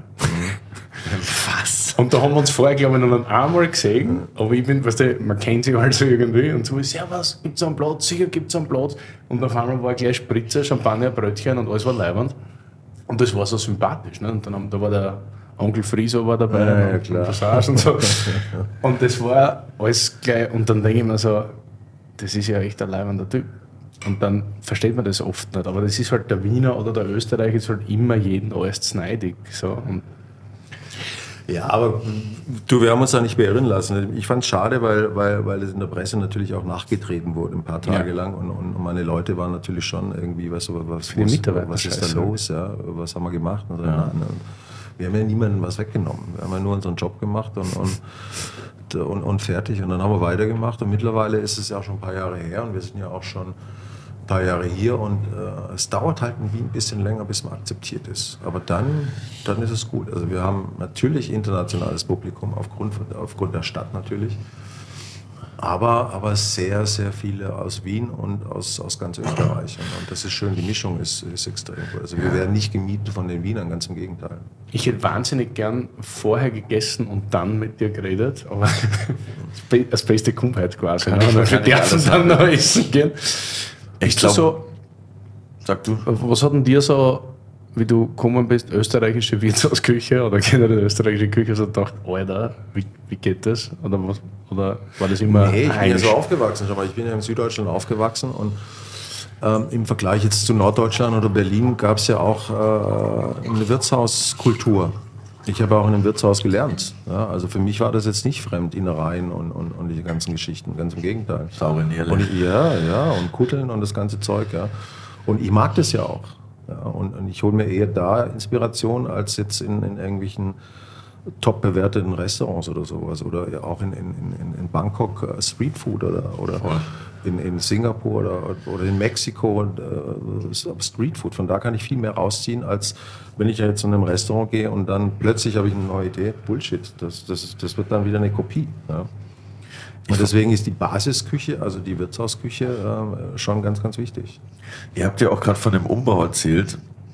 Was, also mir sind so ein paar Sachen aufgefallen. Ihr habt nice Bilder hier hängen und wenn man in den Raum reinkommt, steht dann dieser ich weiß nicht genau, was es ist, ein Apfel, ein Kürbis, ein, ein, eine Tomate. Eine Tomate. Okay, Tomate ich war nah immer doch dieser Kürbis. ich war nah dran. Ich bin Steirer, ich denke immer auf Kürbis. Und äh, hat es damit irgendwas Besonderes auf sich oder habt ihr euch generell so ein bisschen Gedanken gemacht zu dem, zu dem Design? Weil ich finde, das ist schon alles sehr stimmig, auch mit den Teppichen und, und so. Oder hat sich das einfach so ergeben und ihr wart happy?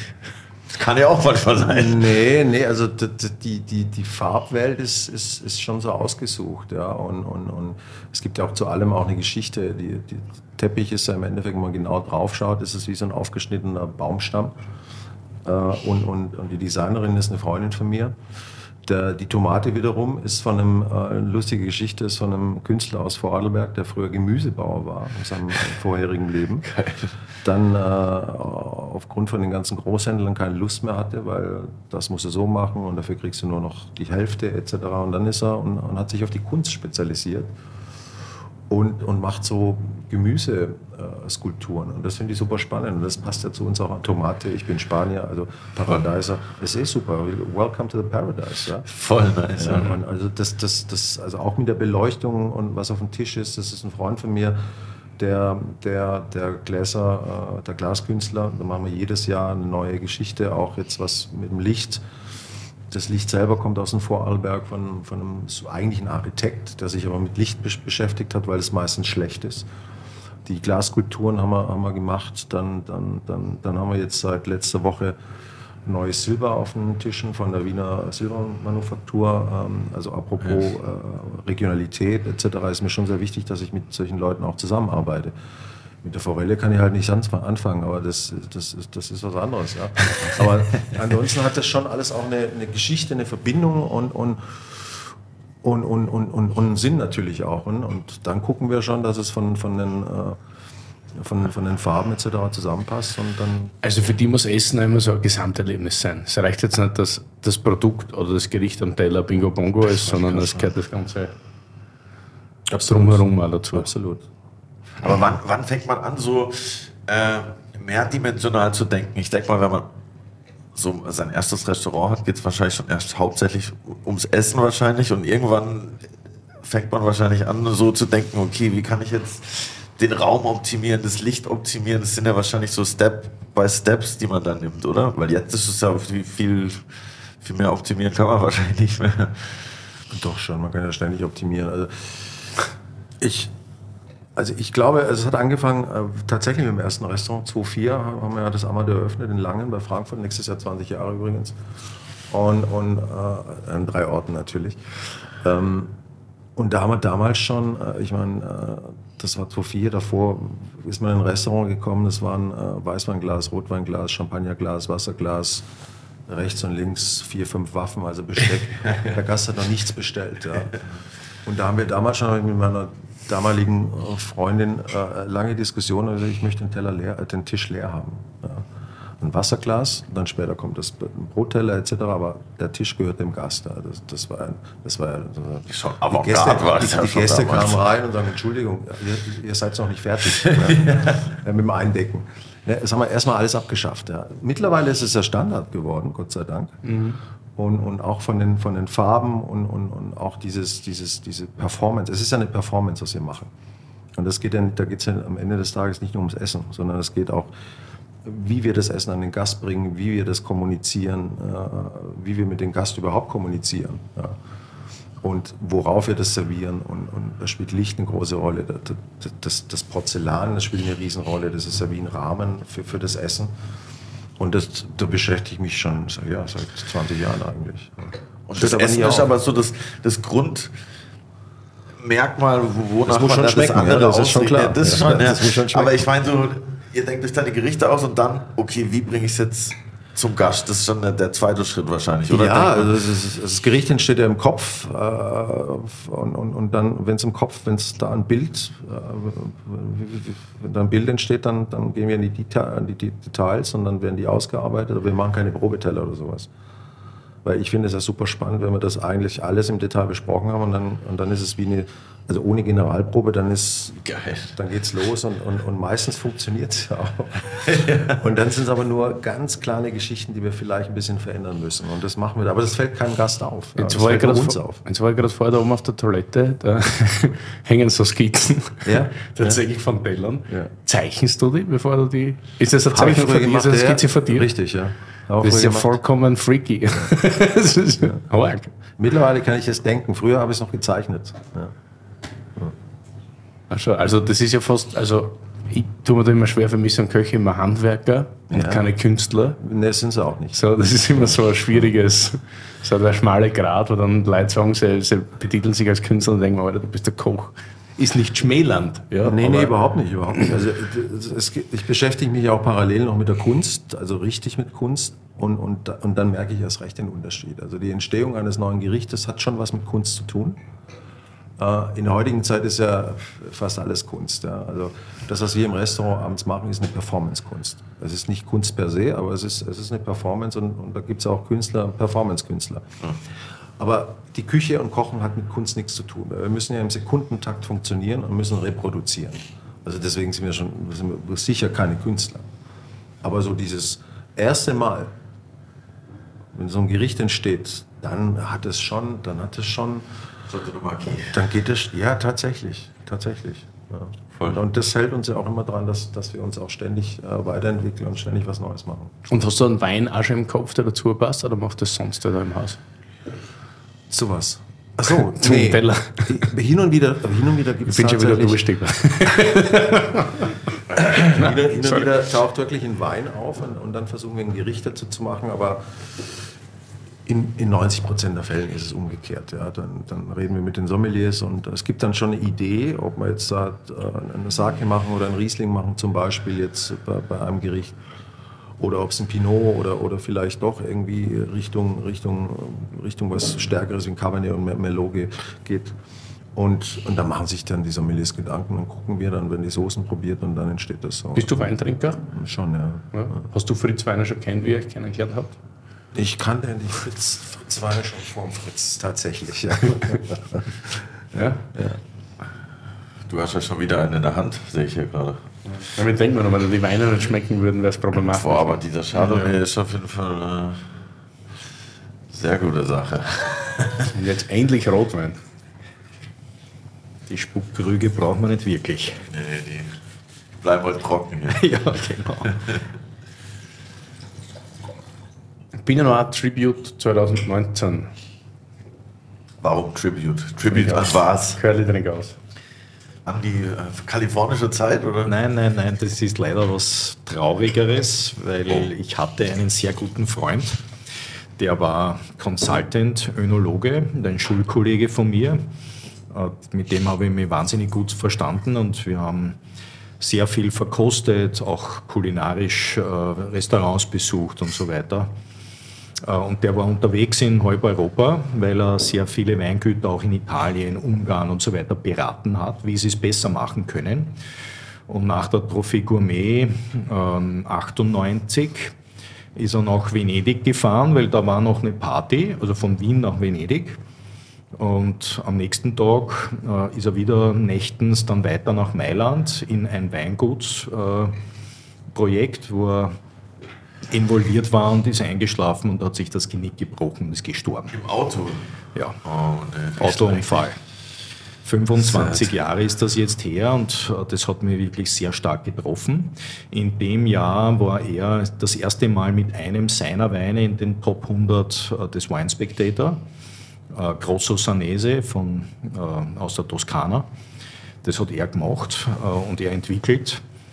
Äh, Also er wäre gerade so am Sprung äh, bekannt oder sogar vielleicht berühmt zu werden gewesen und da war sein Leben vorbei. Und er war totaler äh, Fanatiker, was Qualität, nicht nur im Glas, sondern auch kulinarisch, also wenn das Schnitzel nicht im Butterschmalz, also der ist in die Küche gegangen und hat den Koch gelehrt, unglaublich. Also schon fast Zu arrogant, Recht. aber, aber er hat immer recht gehabt. Ja. Butterschmalz, it's a must. Und die haben mir gedacht, ich muss was tun, um sein Andenken quasi zu wahren. Äh, Er war sehr, sehr schwer zu überzeugen von etwas. Also wirklich, wo er gesagt hat, das ist richtig gut, das war äußerst selten. Und ich dachte mir, sein Andenken bewahre ich am besten damit, dass ich sage, Tribute, das ist das absolut Beste, was aus meinem Keller rausgeht. Das gibt es nur von den aller, allerbesten Weinen, wertigsten Weinen.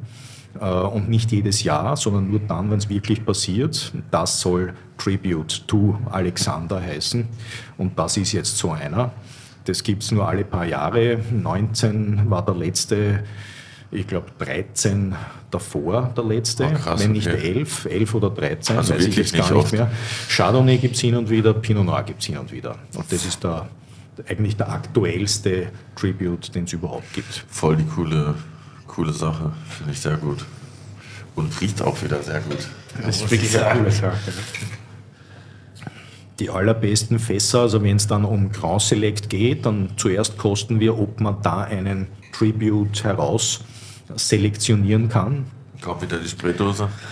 Nein, das ist dann eine Fassselektion, äh, aber das müssen nicht ganze Fässer sein, das kann auch nur 20 Liter von einem Fass und vielleicht 100 Liter von einem anderen Fass sein.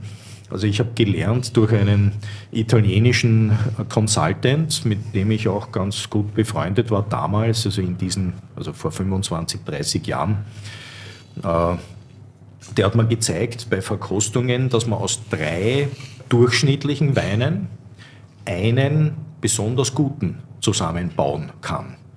Eigentlich habe ich immer geglaubt, man braucht einen Superwein, wo man dann ein paar Komponenten dazu gibt und dann wird es vielleicht noch besser oder ziemlich halt so gut, wie auch immer. Ja. Aber dass man aus drei durchschnittlichen Weinen Um richtig einen richtig guten zusammenbauen kann, das wollte ich nie glauben, aber der hat mir das äh, gezeigt. Giorgio Grey hat er geheißen, okay. äh, war auch also Consultant, war Formel 1-Pilot, war, hat einen Michelin-Stern gehabt als Koch.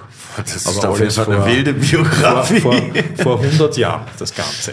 Ich weiß gar nicht, ob er noch lebt, aber war faszinierende Persönlichkeit und hat mich äh, wie einige Personen in meinem Leben halt geprägt. Also viele waren es nicht. Sie gehen, auf, gehen sie mit einer Hand aus, aber der war einer davon. Also Leute da draußen, das funktioniert nicht mit allen Weinen. Also ihr müsst jetzt nicht alle eure wacken Fässer zusammenschütten. und denken, jetzt die, Rest, die Restel vergessen. Oh ja, ich habe eine neue Flasche. Kann auch ins Auge gehen. Das ist dann der, der Rosé de la Noir. Arg. Na, für mich ist es immer schwierig, so Pinot Noir aus Österreich, weil jetzt lebe ich ja doch schon fast elf Jahre in Deutschland und dann trinke ich halt sau gern rote Burgunder. Dann mittlerweile gibt es ja sau, sau gute Spätburgunder, also Deutsche. Das ist ein Wahnsinn, wie die Kurve da nach oben geht. Und dann in Österreich, weißt du, dann bin ich halt bei Blaufränkisch irgendwo. Ja. Die aber wenn du dann das im. Glasl hast, ich meine, gut, es gibt jetzt keine österreichische Pinot Noir-Identität, aber das ist ja sehr nah am Burgund, muss ich sagen. Ne? Also, wenn du dort Also sagst, das ist ein Von Romanée oder so, würde ich das schon. In. Blindverkostungen, in Blindverkostungen ist es meistens Richtung Burgund. Also auch Grand Select, die letzten Jahrgänge. Und das gefreut mich total. Ist ja auch nicht so, dass ich es kopieren will, aber das ist das Zeug, was mir halt am besten schmeckt. Ja. Mir schmeckt es, Legitim. ich orientiere mich daran. Äh, Und ich freue mich, wenn ich dem nahe komme. Mit Sicherheit ist es keine Kopie, sondern schon äh, hat was, ja, weiß ich nicht, Ostmäßiges. Das ist nicht Burgund, sondern es ist schon anders. Aber es, hat, es ist in Burgund auch nicht mehr so, wie es mal war. Es gibt eine Klimaverschiebung die, die, oder Klimaveränderung, die ist auch dort angekommen. Äh, Es ist eine Stilfrage mittlerweile geworden. Und ich orientiere mich an dem Kühlen, an dem Feinen, an dem eher eleganteren und nicht an dem sicher massentauglicheren, fetten, äh, protzigen, das, das ist etwas, was ich überhaupt nicht mag. Das mag ich aber bei anderen Weinen nicht so gern und bei Pinot schon überhaupt nicht. Das ist aber auch so ein Rotwein, wo ich jetzt zwar, also die Temperatur ist eh top, aber auch ein Rotwein, den man gut kühl trinken kann, oder? Ja, ja. auf jeden Fall. Weil wir das. Ja. super fein trinkig. Ganz, ganz feine Aromatik. Wow, das ist richtig gut. Und zuerst hast du mir gefragt, äh, wie, ob das jetzt irgendwie historisch äh, auch eine Brücke hat. Beim Chardonnay war es der Vater. Beim Pinot ist es eigentlich mein Großvater. Mhm. Der war nämlich äh, Pinot- oder Burgunderfreund und hat einen Blauburgunder Weingarten ausgepflanzt. Wie ich begonnen habe, Mitte der 80er Jahre oder 87 war genau das richtige Jahr, da hatte ich schon das Vergnügen, mit alten Rebstöcken von Pinot Noir arbeiten zu können. Und das konnte ja sonst kaum jemand, weil es das eigentlich kaum gegeben hat. Pinot oder Blauburgunder in Österreich, das ist ja ein Minderheitenprogramm, früher noch mehr als heute. Heute kommt es ein bisschen, es wird ein bisschen more fashionable, aber vor 30 Jahren, vor 40 Jahren war das ja uninteressant. Das wollte ja niemand. Das war ja viel zu hell. Das ist ja mehr, dass dann die Leute kommen und gesagt, aha, das ist ja kein Roder. Hätte es ein Rotwein werden sollen. Ja, ja. Genau, ja, der Klassiker. Ja. Aber Blauburgunder ist Spätburgunder, oder? Ja, ja, ja. Ich wollte nur noch mal fragen. du bist ein großer, also du hast vorher schon gesagt, du bist Biodynamiker, du bist aber also bei Respekt ja. bei der Vereinigung, ja. nicht Demeter. Nein. Respekt. Und du bist auch irgendwie Mentor für diverse Weingüter, ne? Oder? Ja. Wie lange bist du schon bei, bei dem, oder wie lange bist du schon zertifiziert jetzt? Äh, das, also zertifiziert bin ich seit 2008. Mhm. Angefangen habe ich 2006, aber eben nicht zertifiziert. Ich wollte zuerst einmal probieren, ob das überhaupt funktioniert, ob das stimmt, was die Lehrbeauftragten dieses Landes von sich geben, dass die Erträge nur mehr die Hälfte sind und die Arbeit das Doppelte und dass man eigentlich gleich den Konkurs anmelden könnte, wenn man auf Bio oder Biodynamie umstellt. Und ich habe eigentlich in den zwei Jahren klar gesehen, dass das alles Bullshit ist. Äh, dass das eigentlich viel besser funktioniert, als ich erwartet hätte. Äh, außerdem, wenn, habe ich mir damals gedacht, wenn das ein, ein, ein, ein, Freund von mir, Gernot Heinrich, in Gols, wo, die, wo der Neusiedlersee richtig dampft äh, und die Sonne richtig hinheizt, wenn das dort funktioniert, dann muss ja in Wien auch funktionieren, wo entlang des Donautals ständig der Wind geht und die Krankheiten quasi verbläst oder die Feuchtigkeit zumindest äh, verbläst, dann muss das bei uns doch funktionieren. Und es war, ich war sehr schnell überzeugt davon, dass das das ist, was ich will. Äh, die Ergebnisse, die Weingärten waren eigentlich in dieser Versuchsphase unproblematisch. Äh, manche waren sofort viel schöner und, und strahlender als vorher, haben sich in die richtige Richtung entwickelt. Äh, manche haben sich nicht verändert, aber keiner hat sich verschlechtert. Genauso war es mit den Weinen. Äh, manche Weine haben sich total verändert, aber zum Positiven. Ich war total äh, überrascht, dass das so schnell gehen kann. Andere haben sich überhaupt nicht verändert, aber keiner hat sich verschlechtert. Das war eigentlich der Grund, warum ich dann den ganzen Betrieb umgestellt habe.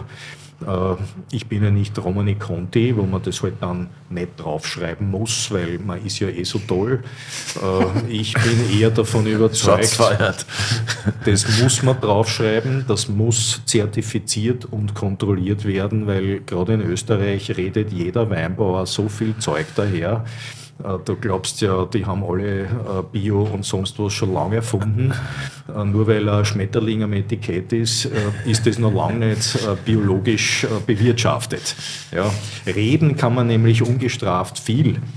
Deshalb machen wir diesen Podcast. Aber ich kann mir vorstellen, heute ist es ja eigentlich eher ein Verkaufsargument zu sagen, man ist biodynamisch oder biomäßig. Also ich wenn muss ich so die ehrlich Jugend- sagen, wie ich begonnen habe, äh, hat sich das die Waage gehalten. Manche, für manche war es positiv und für manche war es negativ. Manche Kunden habe ich verloren, weil die gesagt haben, naja, aha, biodynamisch, na, die, die Weine brauche ich aber jetzt nicht. Ja, und jetzt sind die Metaton. Obwohl es ja nicht. Ja, aber ich kann es auch irgendwie so ein bisschen nachvollziehen, weil man halt natürlich dann, wenn man so aus so einer alten Weinschule kommt und das gar nicht kennt, das, das Neue ist immer erstmal ein bisschen suspekt, dann denkt man wahrscheinlich so, "Oh, was ist das? Aber heute ist es ja bestimmt eher positiv. Also gerade bei den jüngeren Leuten kann ich mir eigentlich nur positives Feedback vorstellen. Also in Berlin kommt es bestimmt sehr gut an. Naja, es gibt schon ein sehr großes Spektrum an verschiedenen Weintypen und da gibt es halt schon Weine, die, also wenn man nichts, wenn man einfach nur dort sitzt und zuschaut, wie der Wein sich halt irgendwie entwickelt, die halt vergammeln. Und so schmecken die halt dann auch. es gibt leider aber auch Sommeliers, die das dann durchaus abfeiern, weil das ist richtig anders. Ja, es stinkt halt richtig. Bestialisch, das ist anders. Okay, Geschmäcker sind verschieden. Es ist nicht mein Geschmack. Ich möchte das nicht. Ich bin da ein bisschen. Sehr schöner Satz. Ich möchte das. Das ist Nein, ich, Zitat, Lenny. ich bin ein bisschen eigensinnig.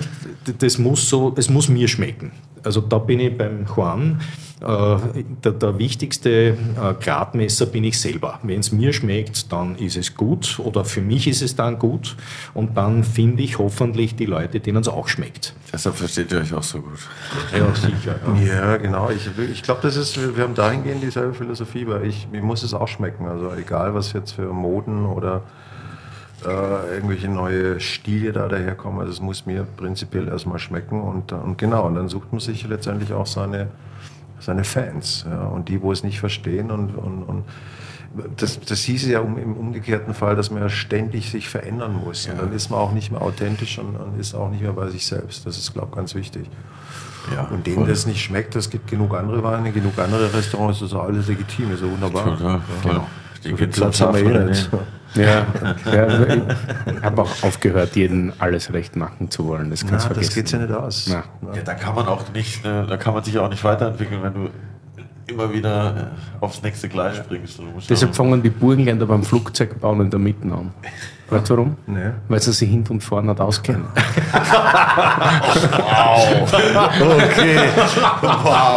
Wird das die Renaissance des Burgenländer Burgenländerwitzes? Das habe ich jetzt gemeint.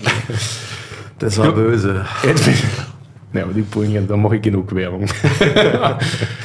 Jetzt äh, hast du vergrößert in den letzten paar Jahren von 7 Hektar auf 75.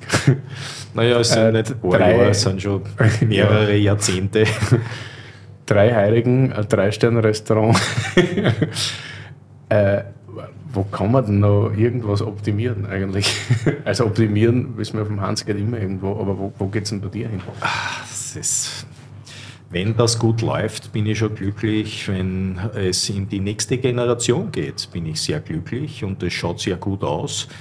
Alle drei äh, meiner mittlerweile äh, fast schon erwachsenen Kinder äh, ja, interessiert diese Welt sehr, äh, kulinarisch wie weinmäßig. Und genau dort will ich auch ansetzen oder das würde mir wahnsinnig Spaß machen, wenn das auch wirklich weitergeht. Ich will nicht, dass das, was ich in meinem Leben, aber auch schon meine Eltern in ihrem und meine Großeltern in dem vorigen Leben da erschaffen und aufgebaut haben. Und in Wahrheit habe ich ja nur aufgebaut auf etwas, was ja auch schon da war. Also auf eine gewisse solide Basis oder auf ein Fundament will, dass das, oder das wäre halt mein größter Wunsch, dass das auch weitergeht.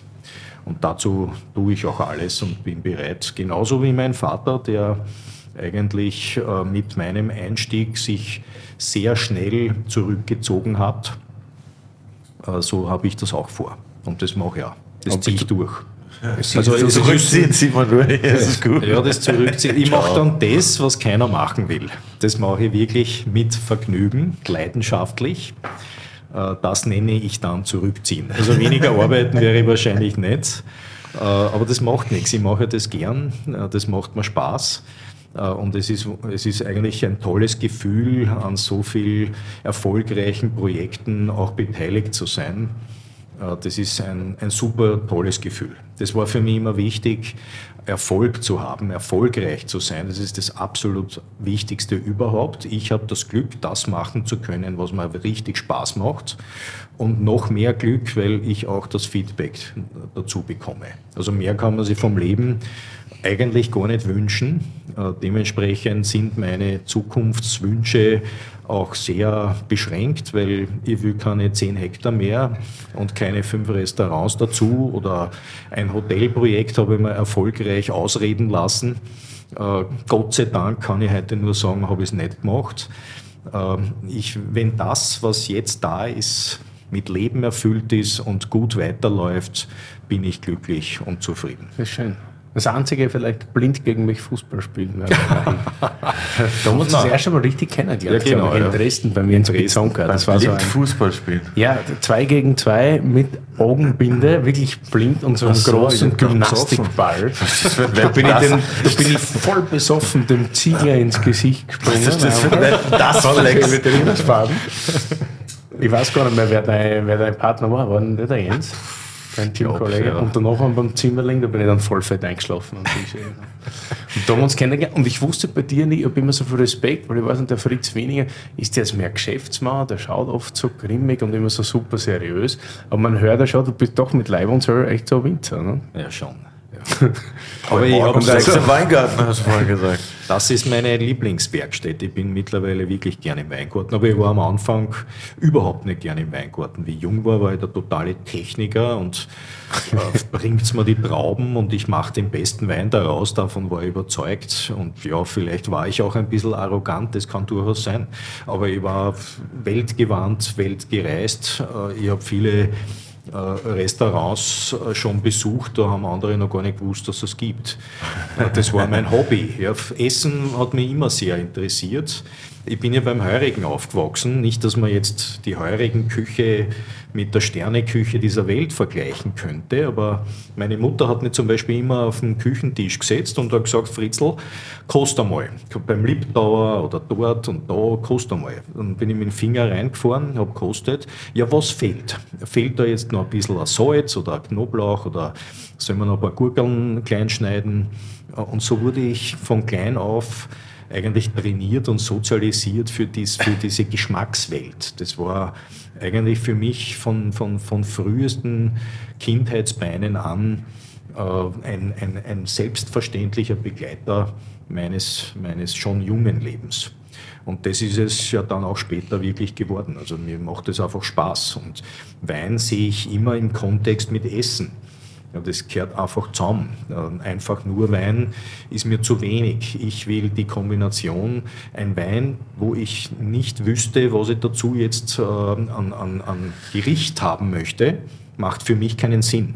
Ein Wein gehört kombiniert mit, mit Essen. Also seid ihr jetzt schon so richtige Weinbegleitung-Fans auch, Willi ist ja zum Beispiel eher der Weinbegleitungs-Hater, aber, aber das gehört für euch schon richtig zusammen. Na, absolut. Ihr seht es auch nicht ganz ähnlich. Ey, die Weinbegleitung hat natürlich seine Berechtigung. Ich bin aber jetzt nicht, also ich persönlich bin nicht der große Freund. Wenn ich essen gehe, äh, bestelle ich mir gerne ein, zwei Flaschen Wein, oh, vielleicht auch mal drei ähm, und, und, und genieße die Weine dann auch natürlich mit dem Essen. Und, aber ich versuche da nicht irgendwie zwingend eine Mariage da irgendwie herauszufiltern für mich, sondern der- Wein muss für sich perfekt sein und das Essen muss für sich perfekt sein. Beides zusammen macht es dann natürlich noch schöner. Es passt aber oft gut, wenn beides sehr gut ist. ne? Ja, ich würde auch nie vergessen, also das macht schon Sinn. Ich, die, die, die, die spektakulärste, und da war ich noch ziemlich jung, das war äh, in den 90ern, da war ich beim, beim André Jäger in der Fischerzunft, also euroasiatische Küche und sowas. Und ich würde nie vergessen, wie ich einen, Steinbutt mit Radieschen, Vanille und einen weißen Langepage dazu getrunken habe. Das würde ich nie in meinem Leben vergessen. Ja. Das klingt aber Das ist, das ist mir, es ist mir so nie wieder passiert. Ja. Und, und, und, und ja, und Weinbegleitung hat, äh, wir machen ja auch, ähm, wir haben ja so einen Rotationsverdampfer, wo wir teilweise auch. Rotationsverdampfer? Nee, Moment. Durchlauferhitzer. Naja, im Endeffekt ist es nichts anderes wie, ein, ein, ein, wir können Schnaps damit brennen. Ja? Also ist ja nicht legal, aber wir, wir drehen den Prozess um und, und äh, entnehmen den Alkohol aus den Weinen. Ja? Wir haben schon ein paar Experimente gemacht mit dem, äh, mit, mit den Weinen vom Fritz, dass wir im Endeffekt auch so ein Pinot oder so einen gemischten Satz den Alkohol entziehen. Wow. Um, und das ist eine hochspannende Geschichte. Oder auch. Äh, Willi so. Nein, Ja,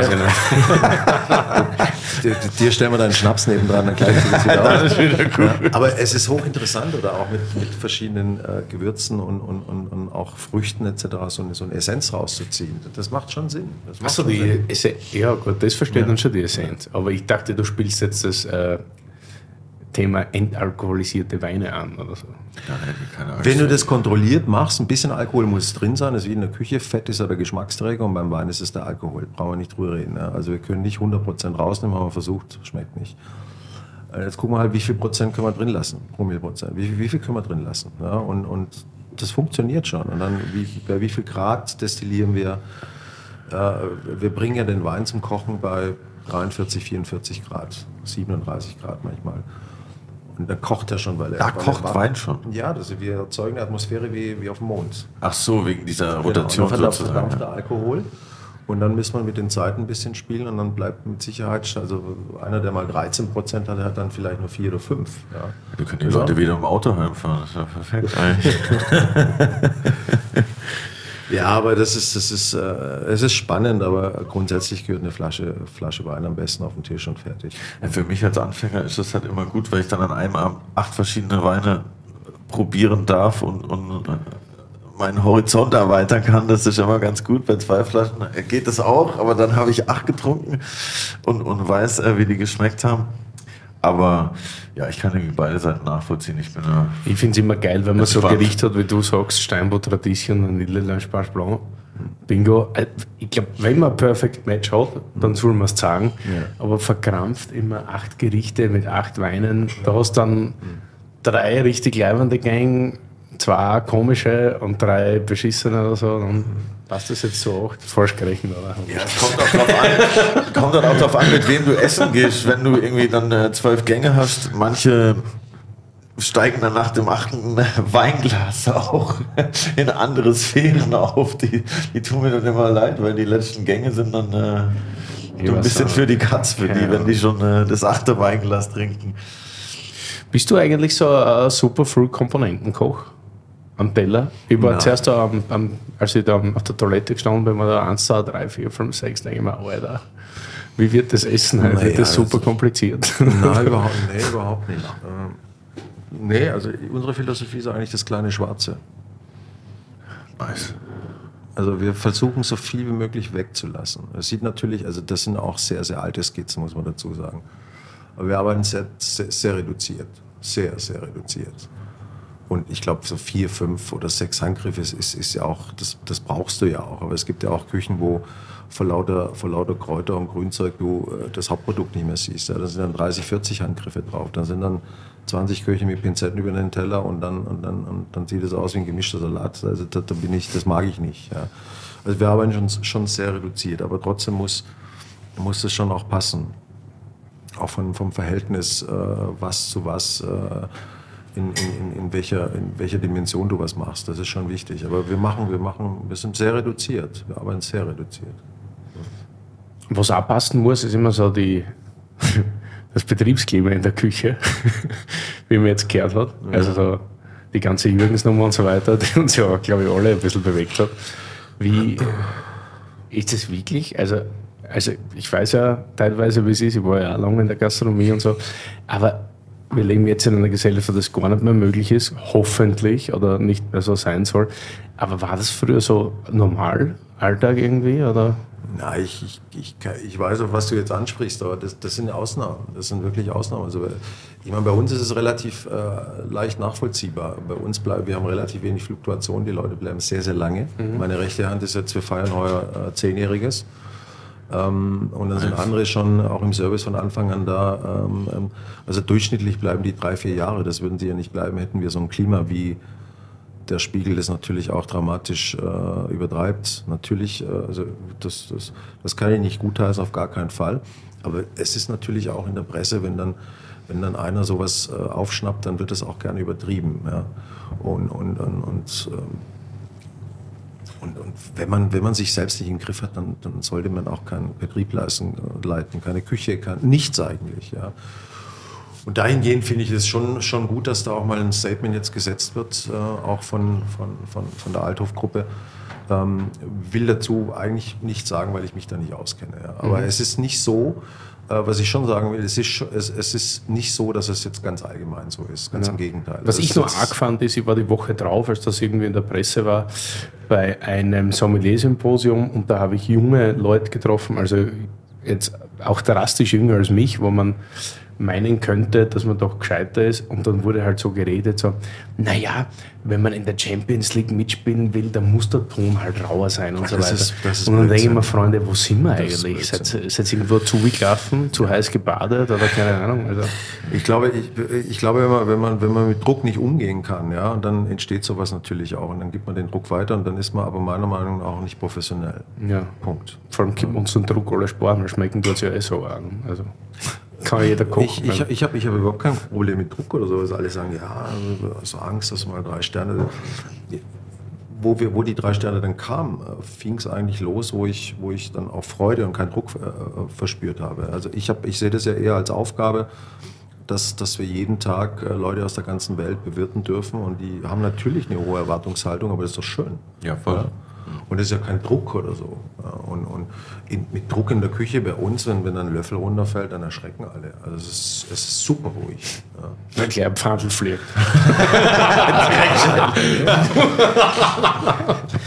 Und auch Leute irgendwie beleidigen oder, oder wie auch immer, sexistisch oder was auch immer, das, das hat das, das fernab der Gastronomie, das hat nirgends auch einen Platz. Punkt. Ja. Nee, ja, und, und, und, und das reicht nicht, wenn man, wenn man dann schon Jahrzehnte in dem, in dem Job ist, sollte man wissen, wie es eigentlich nicht geht. Darf nicht, ne? Aber nur erschreckend, wie die Leute dann immer so dazustehen und sagen, ja, in der Gastronomie ist das halt, da ist ein Rauer da. Und dann denke ich mir so, na, also, ja, ich da lange in der Gastro, aber sorry, das, das, das, stimmt, das stimmt ja auch nicht. Das stimmt ja einfach nicht. Also ich, ich kenne so viele Kollegen, also auch im Zwei- und Drei-Sterne-Bereich, ähm, und das, das, das, das, nein.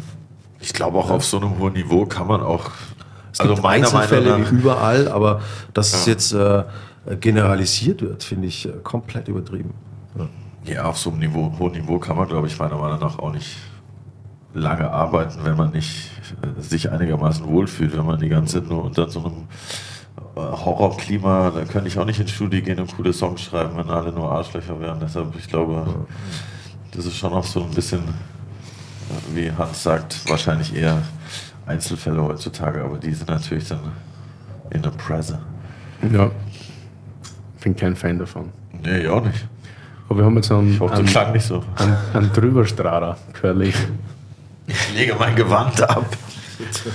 Ja, wir sitzen da nämlich im Keller im Krug rum. Wieso eigentlich Krug rum? Jetzt seid ihr Ambassadores, Krug-Ambassadores. Ja. Wer trinkt am liebsten Krug bei euch im Haus? Ich, ich, ich muss, ja, ich, ich habe früher eigentlich, ich habe gesagt, ich trinke keinen Champagner außer Krug. Bekommt ihr nur Krug? Sagen alle Köche. Die Melzer sagt, äh, das ist kein Koch, stimmt. Entschuldigung. Oh, wow. Grüße. Aber Köche trinken sehr gern irgendwie Krug, wenn ich schon drauf komme. Ne?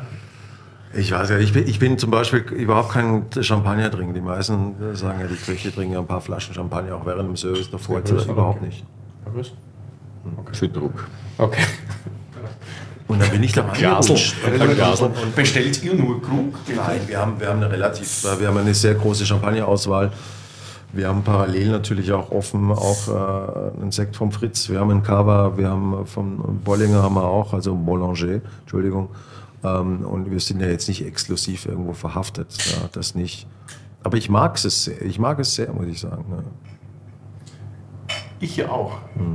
Und ich ich denke jetzt immer in jeder Folge über LVMH, weil wir wurden gezwungen, tatsächlich äh, das ganze tolle Louis Vuitton Moet Hennessy Sortiment dazu zu kaufen.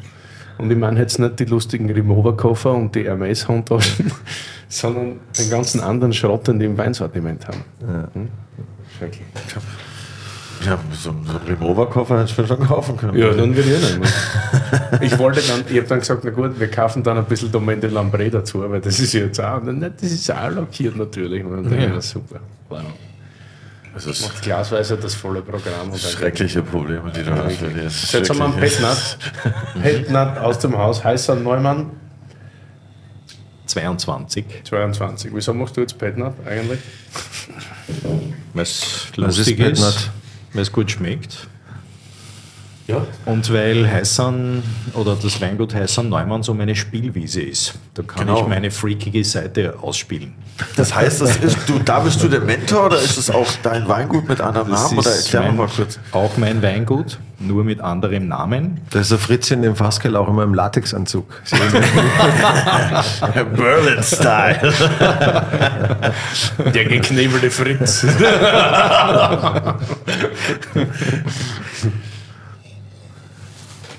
Mäuseln tut er schon mal nicht, sehr sympathisch. Na, das mit den Fehlern, da habe ich es nicht so.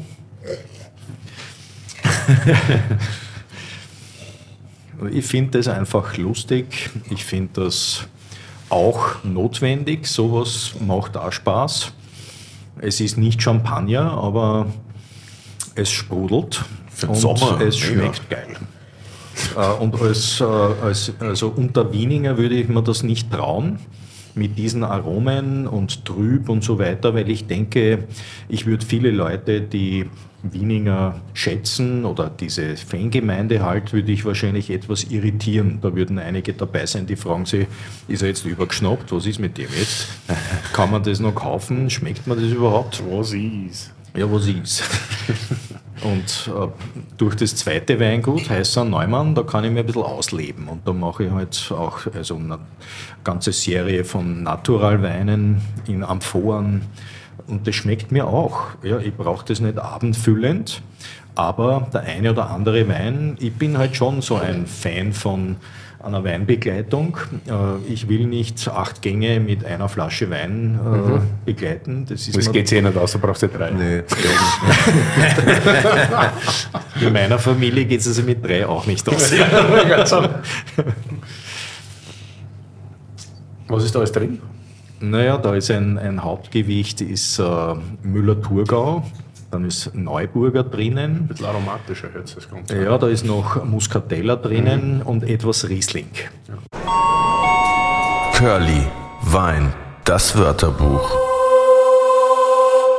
Muscatella.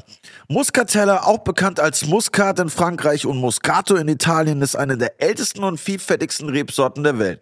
Oha.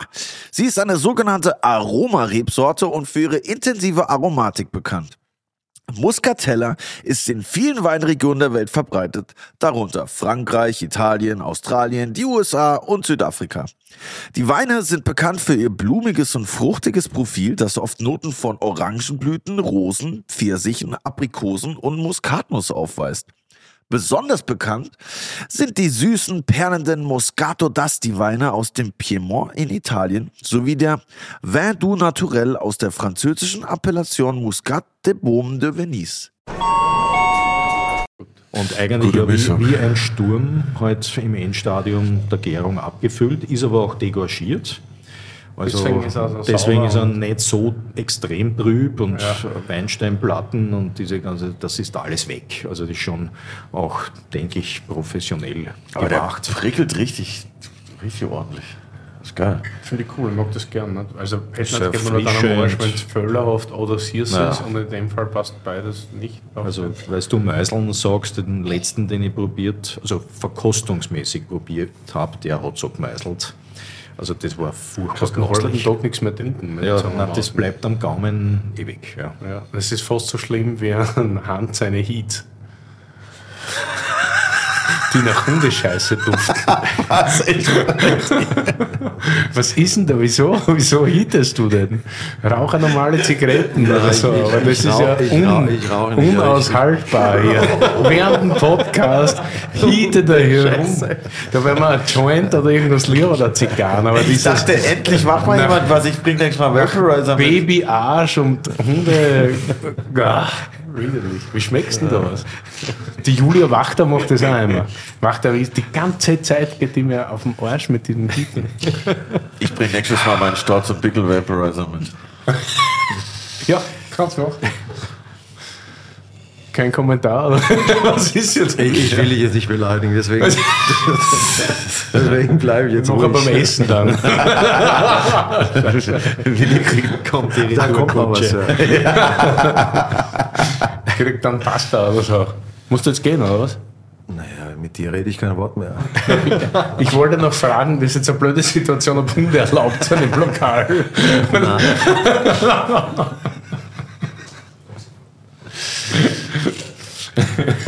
Tja, wenn ich. Aber ist das nur So schnell wird man die Gäste los. Perfekt. Entschuldigung. Wow. Ja, da sagt man immer, die Köche haben kleine Egos, gell? Da sagt man mal, was geht da gleich. so, äh, wie groß ist Heißan? 15 Hektar. Okay. Wow. Das sind so krass. etwa 60.000 Flaschen. Dann eher nur Boutique. Natur. Ja, es gibt auch eine, eine normale Serie, ähm, aber nicht sehr groß und das Hauptgewicht das sind diese Naturalweine. Da gibt es einen grünen Veltliner, einen gemischten Satz, äh, Muscatella, Traminer und Zweigelt zum Beispiel. Der Zweigelt, der schmeckt mir schon, äh, weil der kommt vom Nussberg, äh, von einer Ecke, wo sehr viel Eisen im Boden ist. Äh, und der schmeckt eigentlich wie ein Blaufränkisch. Ja, dann schmeckt mir der Zweigelt auch. Ja, wenn so passiert. Ich ja- der Ding sagt immer, unser Champagnerpapi, der Sascha Speicher, zweigelt hervorragend für Schaumweinherstellung. ja. Geil. Shoutout. Ich glaube, eine gute Sekte, Zweigelt-Sekte. Absolut, ja. Leumer macht viel mit Zweigelt. Ja. Stimmt, ja. Und das ist super, das Zeug. Und seit wann gibt es das, das zweite Weingut jetzt? Äh, 2014. Ah, okay, Der auch schon fast zehn Jahre. Stefan Heißan und der Heinz Neumann sind gute Freunde und die, ja, der Stefan Heißan war ein bisschen also nahe am Burnout, wollte sich verändern und der ist immer sehr konsequent in seinem Tun und hat gesagt, aus, ich mache einen Cut und alles weg, ich verkaufe alles und er ist zu mir gekommen und hat gesagt, du und du bist derjenige, der das übernimmt. Also zumindest diesen Teil hier mit Weinbau und, und, und Weingut und die Buschenschank am Nussberg. Wahrscheinlich der schönste, also jetzt nichts gegen die anderen, aber mit Sicherheit der schönste Buschen schon gewesen. Also besser Also, kannst du nicht also ich kriege immer so noch geil. Gänsehaut, wenn ich da raufgehe und rausgehe und äh, runterschaue auf die Stadt, auf die Donau, im Weingarten stehend. Das ist schon außergewöhnlich dort. Das ist ein außergewöhnlicher Platz. Hast du manchmal irgendwie eine schlechte Nachricht wegen der Größe? Weil was ja in Österreich neid ist ja immer. Ja, Neid bin ich gewohnt, mein ständiger Begleiter, aber das sehe ich sportlich. Hast du keine Neider, bist du nicht erfolgreich. Also das habe ich schon sehr früh erkennen dürfen, dass die mein Begleiter sind und bleiben. Und es ist bis heute, hat sich das nicht verändert. Es sind nicht weniger geworden. Aber wegen der Größe, ja, es, es schmerzt ein wenig. So. Es schmerzt ein wenig, wenn ich heute äh, Sommeliers höre, zu, wenn sie schwärmen von, ja, und von dem Wein gibt es nur 250 Flaschen und von dem gibt es nur 320 Flaschen und die sind extra von einer Freundesgruppe abgefüllt worden. Aber wenn es Naja, nicht gut ist, ist es nicht gut. Jetzt frage ich mich, Zum Glück gibt es nur wieso, wieso interessieren sich so viele Leute für meine Weine? Habe ich was falsch gemacht? Oder weiß ja. nicht, äh, bin ich im falschen Film. Äh, international ist das alles lächerlich und Gott sei Dank arbeiten wir sehr international. Also ich lasse mir jetzt keinen weißen Bart wachsen. Aber äh, es schmerzt ein wenig, weil ich das ein bisschen auch als respektlos äh, sehe, dass Ja. da, äh, naja, manche doch einen Bogen machen. Lieber einen mittelmäßigen Wein äh, verkaufen, weil es halt nicht viel gibt davon oder weil den Winzer noch nie wer gehört hat. Ja, ja, das ist toll, das ist schön, das ist unvergleichbar. Aber man, ich bin halt eher der Meinung, die Qualität sollte entscheiden. International ist es eh eher so. Tut es. Dort entscheidet die Qualität. Denen ist nämlich wurscht, wo ich herkomme. Ob ich aus Wien bin oder aus Berlin wäre oder aus Chile komme, komplett wurscht. Hauptsache der Wein ist Aber gut. das ist immer so, sich auf seinen Weg konzentrieren und auf das, was man selber macht. Und jeder, der dann nicht mitgeht, der du kannst dich nicht auf den konzentrieren. So, Es gibt der immer so Milliarden schön gesagt, Menschen. Ich muss nicht alle glücklich Ja. machen. Der hat immer gesagt, du darfst dich nicht bemühen, dass du irgendwie jedem gefällst, oder, sondern viel geiler ist, wenn du äh, dein Ding machst, obwohl dich keiner mag. Ne? Und dann, und dann hast du auch deine Ruhe, weißt du? Das Ja. ist noch viel wichtiger. Ja, sicher. Hauptsache, du, du ziehst dein Ding durch ne, und bist erfolgreich mit dem, so wie du gesagt hast, Erfolg ist. Weil das singen ja alle, alle singen immer die Romantik beim Wein machen und wie super schein das ist. Aber dass das romantischste Weingut vielleicht äh, keine Kinder ernähren kann, so richtig. Ne? Also Das, ist, das sieht dann nie an, aber Wein, Wein, Weinproduktion muss wirtschaftlich sein, so wie Gastronomie auch wirtschaftlich sein muss. Ne? Die werden in Schönheit sterben ist super, aber will, glaube ich, keiner. Das ist immer so ein bisschen ein schwieriges Thema. Habt ihr denn noch, äh, habt ihr, ich rede schon wie du, Willi, habt ihr denn noch eine Frage an mich oder Willi mitgebracht? Was wolltet ihr jemals schon von Willi wissen? Willi will es wissen, normal. Willi will's wissen.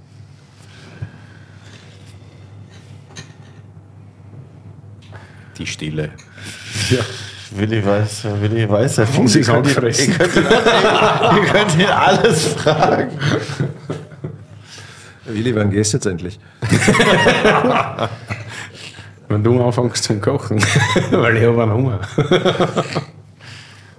Und meine nächste Frage wäre, wenn Willi hier den äh, Gästekontakt leider heute äh, verkackt hatte im wahrsten Sinne des Wortes. Habt ihr denn einen Lieblingssong, den wir in unsere Terroir Adiletten Spotify Playlist einfügen dürfen? Es gibt keine Grenzen, ihr könnt von Mozart bis äh, Rolling Stones. Es ist ja schon alles drin. Ist alles schon drin. Also tut euch keinen Zwang an. Ihr müsst natürlich auch nicht. Wir haben nur immer diese Kategorie, dass wir unsere Playlist immer weiter füllen wollen, um den Leuten äh, die musikalische Bandbreite zu zeigen. Was hört ihr denn gerne? Nix. Doch, sehr viel, aber das, da jetzt auf einen, auf einen äh, Titel runterzubrechen, ist, äh, da muss ich kurz nachdenken. Kein Problem. Mir würde auch keiner einfallen. Ah doch, jetzt. Ey! Ich füge heute einen Titel noch ein. Und zwar von. Ah, ich habe den, ich hab den Künstler vergessen. Tust halt noch an? Ja, das höre ich jetzt immer morgens beim Aufstehen als Motivation. Break My Stride. Das ist äh, mein neues Motivationslied. Habe ich auch schon das ganze Team mit angesteckt. Ich habe leider den äh, Künstler unehrenwerterweise vergessen, aber Ich schaue gerade in die Ecken, so wirklich motiviert schaut er aus. ja, das liegt aber das liegt nicht an mir. Break My Stride kommt auf jeden Fall jetzt in die Liste rein. Und wir haben hier gerade noch ein äh, Last-Minute-Paket bekommen. Das habe ich äh, gerade noch bestellen lassen, ähm, um die Wogen hier wieder zu glätten. Also für Hab jeden, ich der es noch, noch nicht äh, gehört hat, wir haben ein Weinbuch geschrieben. habe ich noch per Uber Express hier äh, von den Grandler Taxifahrern hier zwei Bücher liefern lassen. Dass wir hier heute auch noch was zu essen kriegen. Ja, warte, wir müssen zuerst noch signieren natürlich. Ja, Anleitung ich würde sie euch heute trotzdem Sehr gerne gut. überreichen. Und erstmal nochmal Danke sagen, dass wir heute hier sein durften und diese nicen Weine trinken und genießen durften. Ich bin äh, sehr happy und auch schon auf einem guten äh, Weg, würde ich mal sagen. Finde ich auch gut, ja. Also wenn ich noch einen musikalischen Wunsch äußern Ach, schau, darf, dann an. Ja, ich, bitte. ich habe ein schlechtes Namensgedächtnis, aber es gibt ja Hilfsmittel. Das letzte, was mich berührt hat, war Brazilian Soul von Sophie Tucker. Oh, nice. Das mag ich total. Sophie Tucker, Brazilian Soul, klick in unsere Terroir Adiletten Spotify Playlist eingefügt. Und ja, da gibt es sehr viele Sachen, die ihr entdecken könnt. Also ihr solltet der Playlist unbedingt folgen und sie nicht anhören. Woher aus Spanien bist du eigentlich? Oh, Willi. Scheiße. Jetzt habe ich verkackt. Ja, gibt's. Ich gehe ins Kamel essen. ich hab nur Brötchen. Ja, wir sind eh voll. Jetzt lacht er noch. Ich würde aber so gern. Ich würde aber so gern. Nee, Familie kommt aus, aus dem Süden, nach Granada, Sevilla. Ah, doch, die Gegend. Ja, Ja, aber doch, das passt. Ne? Ich bin ja großer Deswegen bin ich großer Sherry-Fan. Andalusien-Fan. Oh, der, der du auch. ist ein richtiger Sherry-Fan. Deswegen habe ich extra Flaschen für die mit. Ja, zeig sie. Nochmal einen Uber rufen, oder? Nämlich auch von einem Perez. Echt? Kennst du Luis Perez? Nein? Na, siehst du schon. Ich muss jetzt nur noch die Du anrufen, dass die die Flaschen mitnehmen. Ansonsten schicke ich da eine noch. Ach, deswegen, doch die Sympathie. Ich bin ja jedes Jahr jetzt mit Lou in, in Andalusien.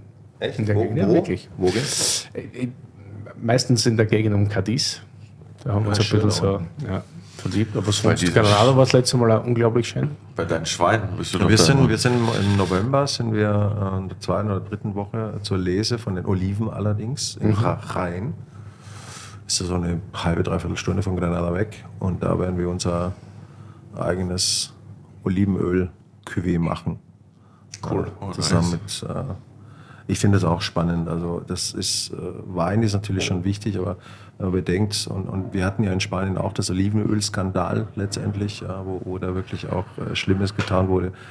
Und somit hat sich die Qualität auch die letzten Jahre exorbitant entwickelt. Und wenn du durch Andalusien fährst, du fährst ja teilweise 100 Kilometer und du siehst nur Olivenbäume und sonst nichts. Das ist echt heftig, Ja, 200 Kilometer. Siehst, wenn du zwischen da Granada so- und Sevilla fährst, zweieinhalb, drei Stunden, siehst du ja kaum Häuser. Ja. Ist aber immer geil für einen Roadtrip. Außerdem Palomino, Bingo Bongo. Bingo Bongo. Das hat ja verstanden. Ja. Ja, cheers, dann würde ich sagen, vielen Dank, dass wir heute hier Was das jetzt, oder was? sein durften. Ja, wir dürfen nur bis fünf, weil du musst kochen, aber anscheinend. Ja, deshalb beende ich das hier auch. Vielen richtig- Dank. Zum Schluss Es war ein äh, sehr würdiger Abschluss unseres Wien-Trips und ja, äh, wir hoffen, wir sehen uns in Berlin wieder im Orania. Ihr seid Das war richtig herzlich super, aber wir haben noch eingeladen. viel zu besprechen, vor allem jetzt generell. Ne? Vor allem jetzt, ja. Danke, dass ihr da wart. Bis bald, Leute. Was Du, Gescheites sagst, du sagst mal, wenn der Willi in Österreich ist, dann kommt man. Wenn er alleine da ist.